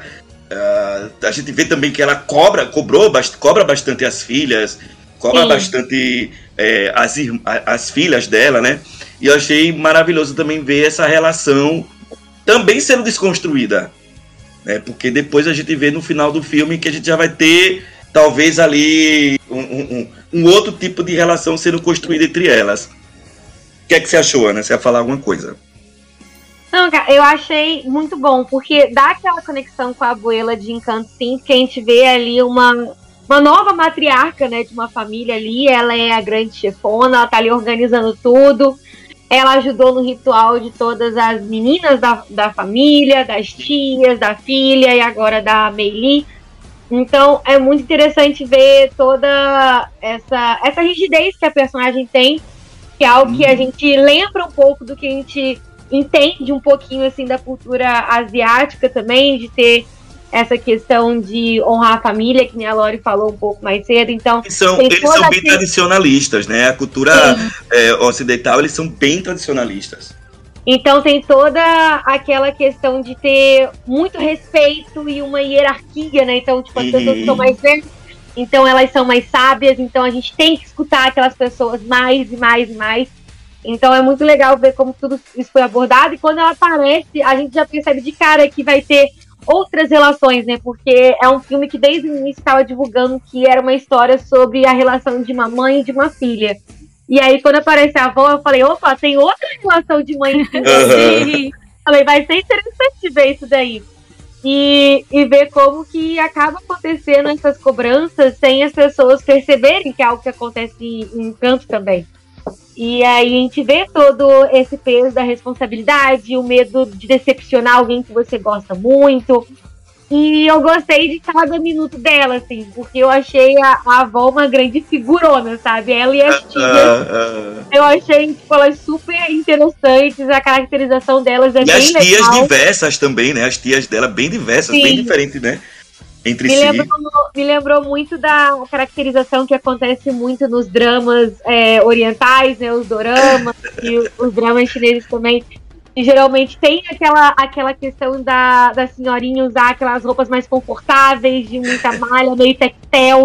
Então, quando aparece os tigres, assim, eu fico, que eu assisto, assisto dorama e sempre tem uma tiazinha. Maravilhoso. Inclusive, tem um momento que elas estão assistindo dorama, a mãe uhum. e a filha. Ai, que caraca, mano, que tudo, que, que, que, que, referências incríveis, assim. Então eu gostei demais, assim, da família e vi que quando elas aparecem, eu falei, caramba, a gente vai ter mais camadas para assistir nesse filme. Uhum. Isso só vai fazer com que a carga dramática fique cada vez maior com o tempo. Ainda mais quando a avó aparece e a gente vê uma cicatriz na testa, na sobrancelha. Sim. Eu falei, tá, já sei exatamente Sim. pra onde isso vai, isso vai dar. E eu tô muito ansiosa pra assistir. E o momento que tudo é revelado é, é, é apenas muito bonito e emociona demais. Foi muito bom. E você, Lori, a Buela ou a avó da Meli? Gente, eu gosto das duas, eu entendo as duas, são perfeitas as duas. Mas eu adorei a família da Meili, eu amei. Eu fui pesquisar aqui no IMDB, ela está só como avó, então não sei se é, pega o nome pra personagem. É Mas enfim, eu amei a avó, eu amei as tias. Gente, a cena que elas entram engraçada. é maravilhoso o jeito que a câmera vem e elas abrem o portão e aí vem aquele Já chegam causando. E né? elas já chegam todas em cima da Meili com aquela coisa que todo mundo já passou de ficar ah. apertando a bochecha. E ai, como você cresceu, você tá magra, não, você tá gorda, precisa comer mais, precisa comer menos. Ai, arruma o cabelo. Ai, os namoradinhos. Gente, aquela cena ali é incrível, é perfeita. Eu amei como eles conseguiram, né, trazer essa família e, e realmente é essa coisa familiar pro filme de uma maneira que casa muito bem com a história, sabe? Não fica não fica parecendo que ah, a gente, sei lá, tá tipo entrando. Orgânico, né? Ficou é, orgânico, ficou muito acho. orgânico, ficou muito legal de você realmente ver essa dualidade da Meili, de como ela tem que se. que. que. sabe, ela ela é de um jeito quando tá com a família, ela é de outro jeito quando tá com as amigas e com a escola, e como ela tem que tentar equilibrar isso, equilibrar meio que esses dois mundos, depois você, né, tem os dois se chocando no dia do no dia do ritual. E uhum. eu achei muito incrível e, e eu gostei muito, tipo, dessa mensagem também que, que eles passaram, de como, tipo, todas as mulheres até ali né, passaram pelo ritual para se separar do panda, para deixar, né, essa esse lado mais tipo selvagem e bagunçado e esquisito, guardado e de lado, mas a Meili decidiu abraçar isso e como o próprio pai, né, conversa com ela falando, olha, todo mundo tem, sabe, esse lado diferente, todo mundo tem esses momentos e tá tudo bem a gente abraçar isso e a gente entender que a gente tem lados diferentes, a gente tem emoções fortes e que de vez em quando a gente pode se extravasar, pode deixar para pode, né, passar isso para fora. É legal ver como realmente isso é uma coisa de geração, como, né, a, tipo, os uhum. nossos pais, as pessoas mais velhas, tinha muito isso de não, a gente tem que ser sempre perfeito, tem que sempre só passar o nosso melhor e tinha muito esse estigma de conversar sobre sentimentos, sobre emoções e até, tipo, sobre doenças mentais. E agora a gente, né, a, a nossa geração, e acho que principalmente os mais jovens, tipo Gen Z, a gente tem muito mais esses debates e essas conversas. E não, a gente precisa sim falar sobre todos esses lados e tudo que a gente sente. E a gente precisa sim fazer terapia uhum. e, sabe, buscar ajuda quando a gente precisa e, e, e não, não precisa ser algo vergonhoso, é, é algo normal que todo mundo precisa de vez em quando. E eu achei legal como eles trouxeram isso na família e na Meili através do panda. Uhum. Eu amei a, a cena final de todas elas. Não, tudo bem, a gente vai liberar aqui agora porque a gente precisa ajudar a Ming. A gente vai, tipo, Sim. se sacrificar, mesmo, sabe, sem saber se elas iam conseguir depois passar pelo ritual ou não. A gente vai se sacrificar para poder ajudar essa pessoa da família, ajudar essa pessoa que a gente ama muito e que tá precisando da gente agora. E depois todas elas aceitando, tá, tudo bem, a Meili vai continuar com a dela, vamos aceitar. Eu amei a frase lá, tipo, das tias, não, então agora ela vai ficar com o panda é outra, o panda é dela, ela escolhe. Meu panda, minhas regras. Meu panda, minhas regras, eu achei incrível, eu achei maravilhoso. Eu amei como a Ana falou, a caracterização das personagens. E eu adorei que todas elas usam verde, que era a cor oposta a vermelho. É tipo, perfeito. Eu achei incrível, tipo, como todos os detalhes do filme, sabe, realmente foram pensados e a, a, as joias, né, e as coisas que, ela, que elas usam ali para guardar o espírito do panda, e depois elas têm que pegar coisas aleatórias que tem ali no show para usar.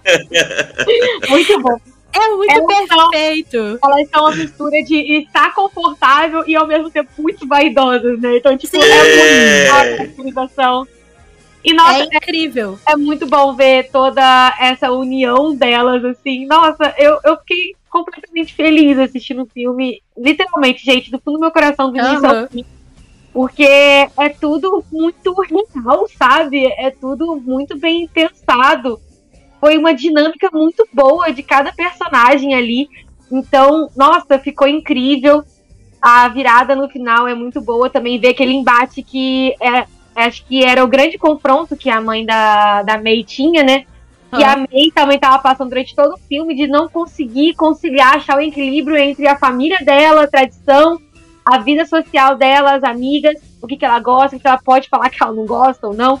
E aí parece que a, a Ming teve a mesma situação, só que ela acabou cedendo em querer uhum. ser exatamente como a família dela, porque ela tinha medo de decepcionar e de talvez não se encaixar ou de ser distante. E o que acaba acontecendo é que ela acaba se distanciando Sim. Sem, sem querer da família dela.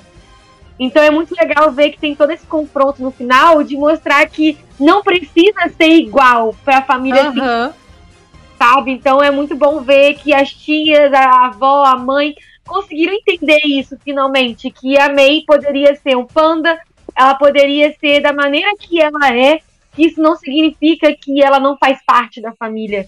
Uhum. Então, achei isso simplesmente incrível, incrível, incrível. Também. Também. Aliás, já falando agora da mãe da Meili, porque eu vi gente falando bem assim, né?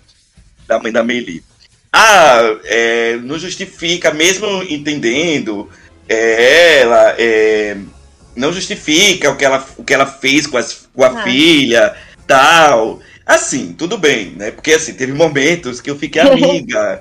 Não precisa disso tudo, amiga. O que, você, tá, tá fazendo? Precisa ler o diário da filha. Que não, isso é o mínimo. Tudo bem que é, é, tá errado ela ler o diário lá daqui. Eu, eu, olha, no começo do filme, eu senti tão vergonha alheia pela Mili.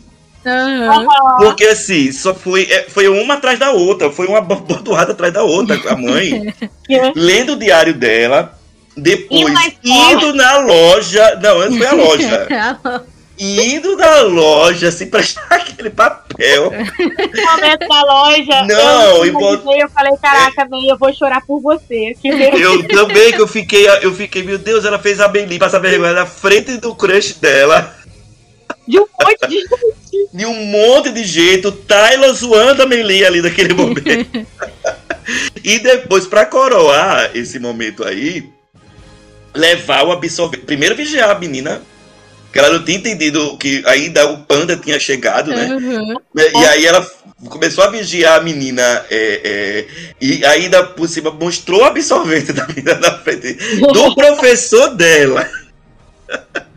e dos colegas todos, que provavelmente não sei se ela conhecia os colegas todos da Meli, mas enfim, isso não importa, o importante é levar o absorvente para a filha. Mas aí depois a gente entende que ela fazia fez aquilo tudo porque de certa forma ela queria proteger a menina para que ela não pass a menina não passasse é, pelo que ela passou, né? Porque ela até fala, ah, eu pensei que se eu vigiasse você feito uma águia, Aham. que eu ia conseguir suavizar esse momento, Uhum. porque eu ia conseguir prestar atenção né, nos sinais que estava acontecendo, né, para que eu pudesse intervir no momento né, que, que finalmente chegasse, mas me escapou.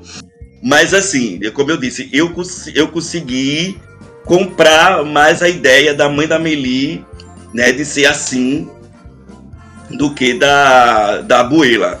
Né, de, de, de, de, de co- controlar a família toda ali. Vocês, o que, é que vocês acharam da mãe da Meli? Vocês querem acrescentar mais alguma coisa da mãe da Meli? Eu gostei da mãe da, da mãe da Meli, eu acho que tem essa coisa do exagero mesmo, mas.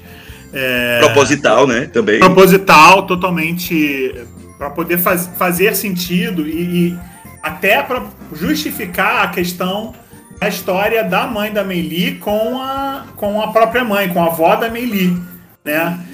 para poder é, justamente é, valorizar essa história de que era realmente uma história ancestral e, e que, e que a mãe tinha muito medo porque ela perdeu o controle, né? Sim. É, é, ela tinha perdido o controle com a própria mãe, ela, pelo que a gente entende, ela atacou a própria mãe, né?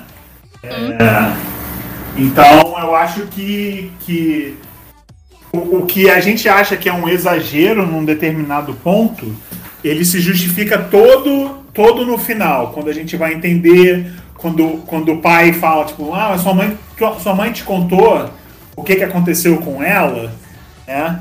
E não, minha mãe não me contou nada. E aí, tipo, ah, não, vamos lá, vamos lá fazer a cerimônia. do Tipo assim, eu também não vou me meter nessa história, sua mãe, se quiser que conte, porque depois vai acabar sobrando pra mim, né?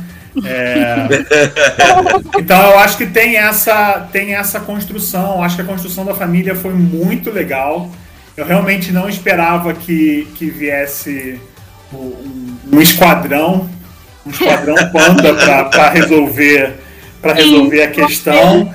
É, fiquei fiquei sur- positivamente surpreso no, no final e uma das coisas que eu mais gostei foram as versões de- dos pandas quando elas Sim, se é transformam. muito legal. A questão da- dos cabelos, né? Daquele, dos tupetinhos do panda, um, Aham. um de acordo com, com- Porque não dá pra variar muito a forma, né? Pra não descaracterizar o tipo de personagem, mas eles conseguiram dar personalidade pra cada um dos pandas e que você de maneira que você conseguisse identificar, né? E como vocês Uhum. falaram, achei o máximo que os amuletos é, depois tenham sido coisas mais aleatórias, assim. né? E a avó acabou ficando com um distintivo lá do do tá perfeito. Achei muito legal, achei muito legal aquilo. A mãe da É. Meli com o Tamagotchi, foi maravilhoso também. Também, achei, achei muito bacana. Achei tendência. Até, até por uma questão de resgate, né? Porque também, claramente, Uhum. foi uma pessoa que não teve uma, uma adolescência da maneira como queria. Teve que abdicar do Uhum. seu panda, teve que abdicar da maneira que ela, que ela era, que ela gostaria de ser, é, em nome de um controle, em nome de uma reverência para a família, em nome de várias coisas que passaram pela cabeça dela que ela tinha que agir daquela maneira naquele momento, né? É, eu gosto muito, gostei muito do, do, do universo do panda, na- daquele quando eles Uhum. Fazem o ritual, É muito aquele lugar bonito. é muito, É muito bonito bonito, mesmo.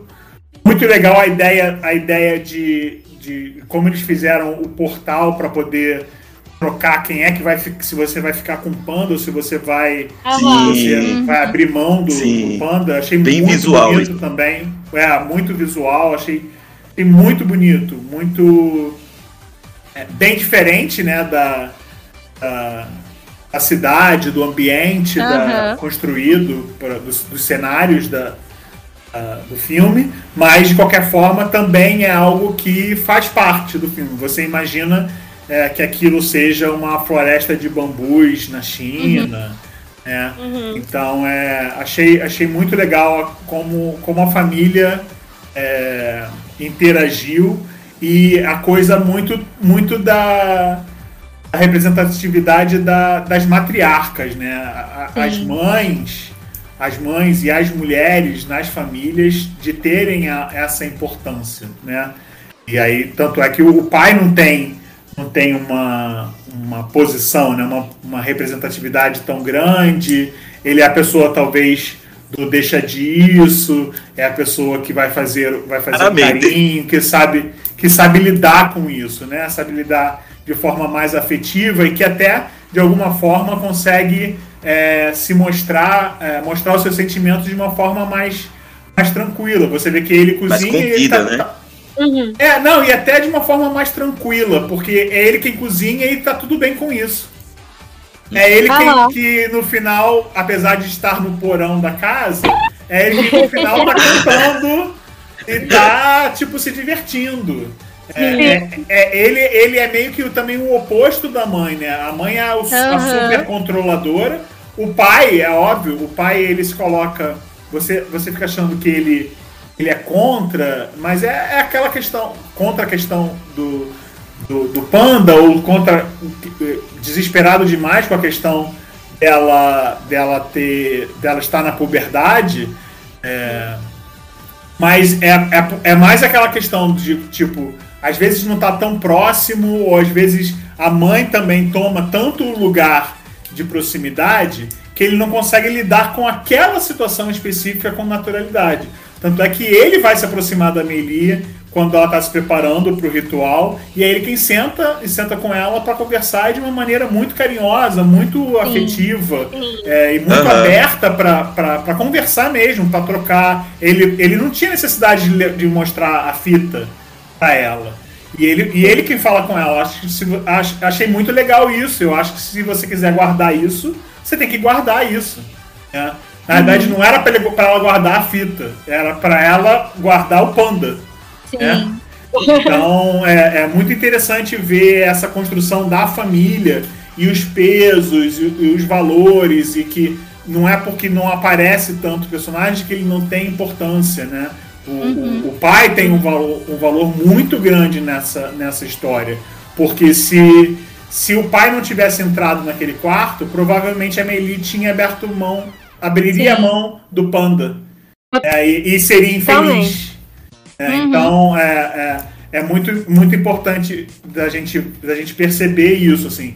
Não é porque um personagem aparece muito pouco, ou porque tem muitas poucas falas, é, que ele não faz a diferença no filme. Sim. Ele, ele tem uma importância na história, às vezes até maior do que outros personagens que têm um destaque, um destaque grande do- e aparecem mais durante o filme.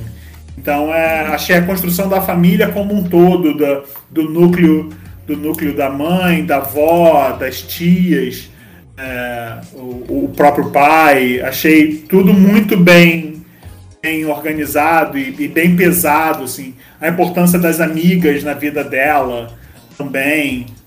A questão da, da escola, que mostra muito no início. Ah, não, ela faz flauta, ela faz não sei o quê, ela faz aquilo, 3 milhões de atividades, porque ela já tá no terceiro ano. E aí ela tem que aproveitar e fazer tudo, e tem que ser a melhor, a melhor nota em, em tudo, desde o francês até, até a matemática.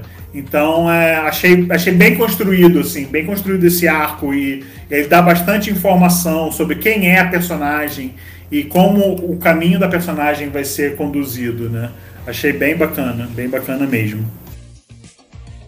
Falar dela agora, vamos falar da nossa protagonista. Vamos. Bora falar da Meli, mas, porque já falou algumas coisas sobre ela, mas eu, eu, eu, eu queria destacar aqui assim, né, que eu, é, eu fiquei Porque, assim, eu com 13 anos, eu não era nada confiante como a Meili Uhum. Eu não sabia o que que estava acontecendo. Eu não sabia. Eu brincava de bola de gude, tava tudo certo. Só tava pipa e tava tudo certo e acabou. A Mirli não, como o Luiz falou, ela é confiante, ela tá lá no, no- é, é, no oitavo ano, eu acho, e e ela faz ela faz francês, ela tem ela tira notas boas boa em matemática, ela tem o estilo dela e ela é confiante com relação a isso. Ah, e a Meili também já foi dito aqui que claramente ela é aquela aquela menina que ela leva uma vida dupla. Ela Uhum. leva uma vida dupla por, porque ela tem respeito à mãe. Ela gosta de estar com a mãe, ela gosta de fazer coisas com a, com a mãe e tá tudo bem. Ela gosta de ver dorama com a mãe, ela gosta de cuidar do templo com a mãe ah, também. É, ela tem a questão familiar dela que ela gosta bastante. Ela tem medo de mostrar pra mãe o, a vida que ela leva fora dali, né, com as, com, a- com as amigas, de gostar de meninos, de gostar de boy band, de balançar a raba dela, que eu achei maravilhoso isso. Sim! Ai, esse momento Eu gosto de balançar a minha raba, mãe. Não, tá, não tem nada disso, não tem nada, tá, tá tudo certo. E, e aí, quando esses dois mundos chocam, também é maravilhoso. Porque ali a mãe vai entender quem é, né, a filha, vai, vai realmente, talvez, conhecer, conhecer um lado da. da, é, que ela tinha medo, né? Que se a filha fosse por esse caminho, que isso ia acabar afastando as duas. Uhum. Mas é, é, é, aparentemente isso não, pelo menos não vai, não vai acontecer, não é isso que vai fazer com que as duas se afastem. Eu acho que as duas se afastariam se a Meili não mostrasse pra mãe quem era ela. Sim. ficasse Né? da, da personalidade dela, da identidade dela, pra se encaixar ali, né? Uhum, uhum. E vocês? O que, é que vocês têm mais acrescentado a Meili? Que eu só tenho Ah. elogios pra falar dela. Então, eu acho que tem isso que você falou, é muito importante também, de quando a gente tem essa idade, geralmente, boa parte das pessoas não se sente tão confiante. Mas Pois isso é. é interessante da Meili, Aham. que a gente pode ser confiante, que a gente deve ser confiante. Então eu gostei de ter essa personalidade dela tão forte, de ela não se duvidar das coisas que ela gosta. Ela fica ne- nesse conflito de como que ela vai conciliar Aham. que as pessoas vão encarar as coisas que ela gosta e a maneira que ela é. Então já é para um outro lado, não uma questão de que ela, tipo assim, nossa, agora eu, vou, eu nunca mais vou gostar de boy band. Não, isso não é uma questão para ela. né? Então, e- isso eu achei muito legal, porque traz essa, essa força, essa mensagem para as crianças que vão assistir a animação, que elas podem e elas devem se sentir confiantes da forma que elas são desde sempre. Sim. Então, eu gostei demais dela ter essa questão, que nem eu falei no início do podcast, que, que o conflito da personagem não é dela ser insegura, mas são outros conflitos, né? Porque geralmente é isso que a gente vê mais nesses tipos de temática.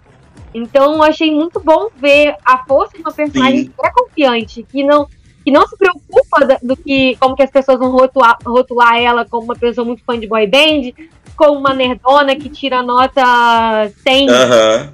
Que sabe, que tira nota boa em tudo e que gosta de fazer limpeza, que gosta de cuidar do templo, sabe? Então, assim, eu achei muito legal essa forma da personagem que me surpreendeu.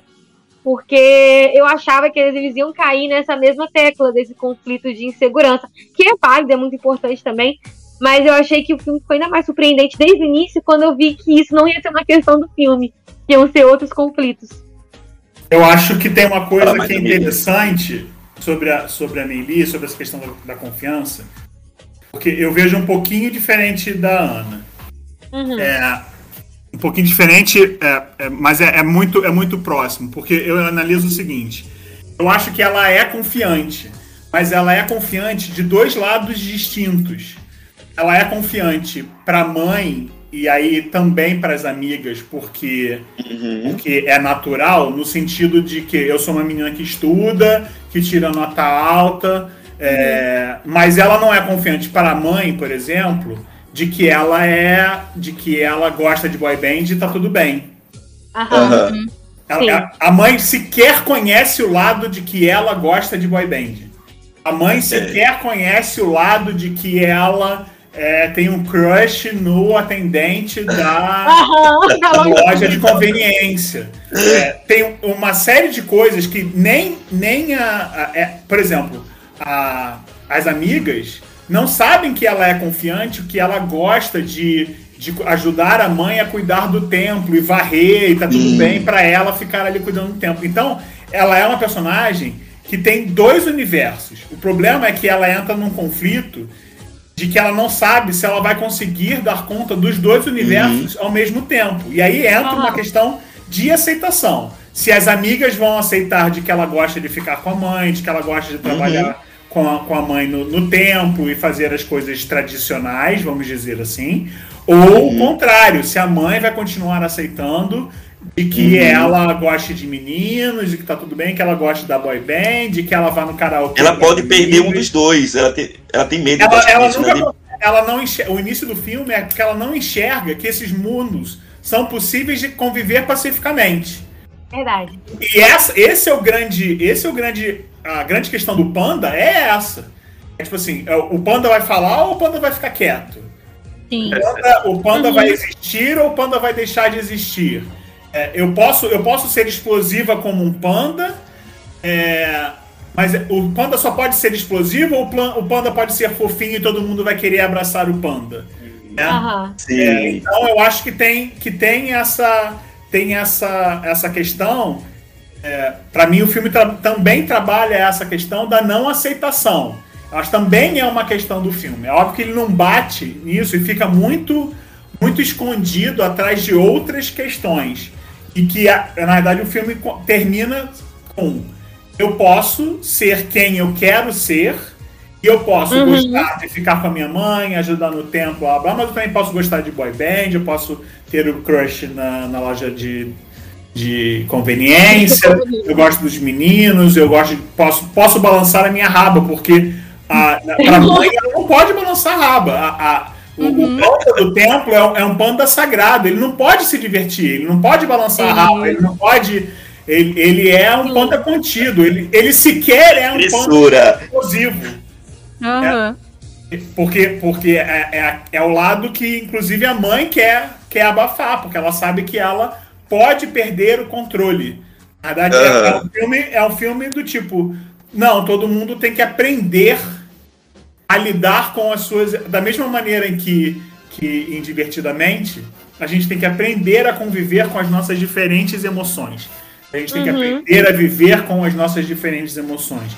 E vai ser um momento, um momento onde a gente tem que ser uma fera, tem que, tem que defender aquilo que a gente quer, é, mas tem, tem momento em que a gente tem que ser mais fofinho, apesar de por dentro a gente querer ser uma fera, ou descontar, ou vai brigar por alguma coisa, ou vai brigar com alguém. Então acho que tem esse lado que fica um pouco. é, essa coisa da autoconfiança. Ela tem autoconfiança, mas em dois mundos distintos, e ela não acredita que aquilo possa ser possível Coexistir. né? coexistir, exatamente. Então é, é ela, ela que acaba mostrando para toda a família de que é possível. Ela vai ficar com o panda.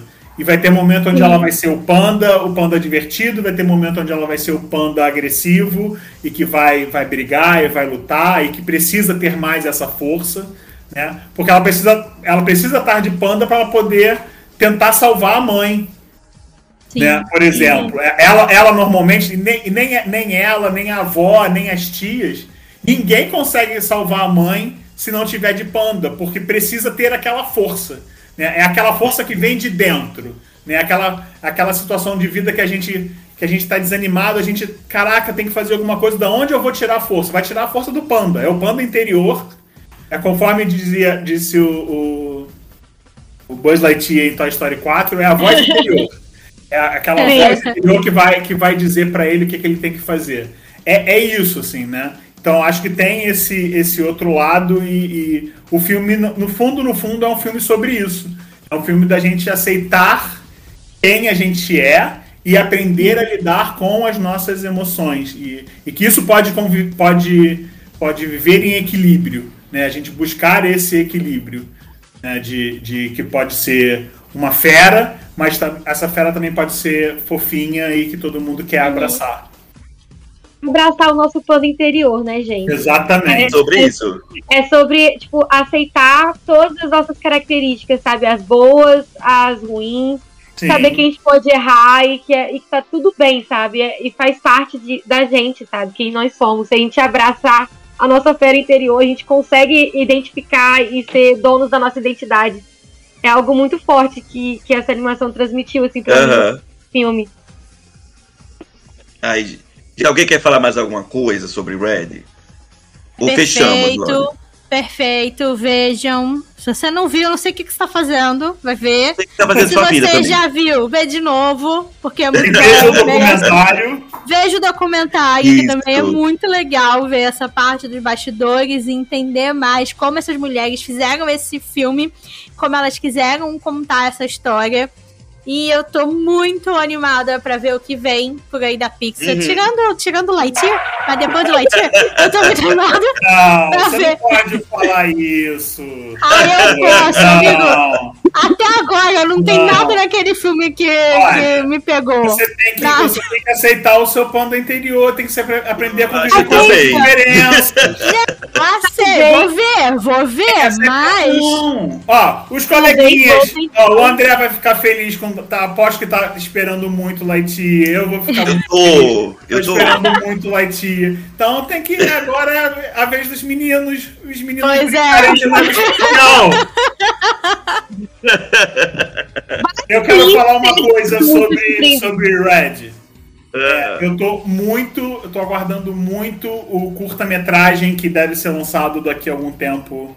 Sim. no, no Disney Plus é, relativo à, à história. Assim, saber o que que eles vão contar. Eles vão falar sobre a, a boy band, eles vão falar Ah, sobre Ai, a avó, que seria, quero. seria maravilhoso falar sobre a, a avó e mostrar alguma coisa da da avó, sei lá. Ou, ou até mesmo sobre o pai, ou sobre o Tyler também seria, Sim. seria Eu maravilhoso. tô aceitando qualquer coisa. Eu também. Pois é, tô não, nessa vibe. Tô aberto, tô aberto. Eu acho que vibe. pode ser um curta de qualquer personagem, que eu fiquei louca por todos eles. Sim. Mas se tiver aquele projeto que, a que o Disney Plus tem feito bastante, tipo, ah, é, filme das músicas de um artista, eu quero do Portal. É Eu isso. também Eu quero. também. Eu Eu quero show da Portal aqui, pra ontem. já tô aqui assinando um documentário, um show, qualquer coisa da Portal, Um por favor. show. Use esta boy band. Vocês fizeram tanto marketing em cima deles e tá tão legal a ideia. As músicas são tão boas. Por favor, continue usando. Aí anima a Billie Eilish, entendeu? Põe ela pra cantar junto também. que ela faz todas as músicas, entendeu? Eu tô topando tudo. Eu aceito.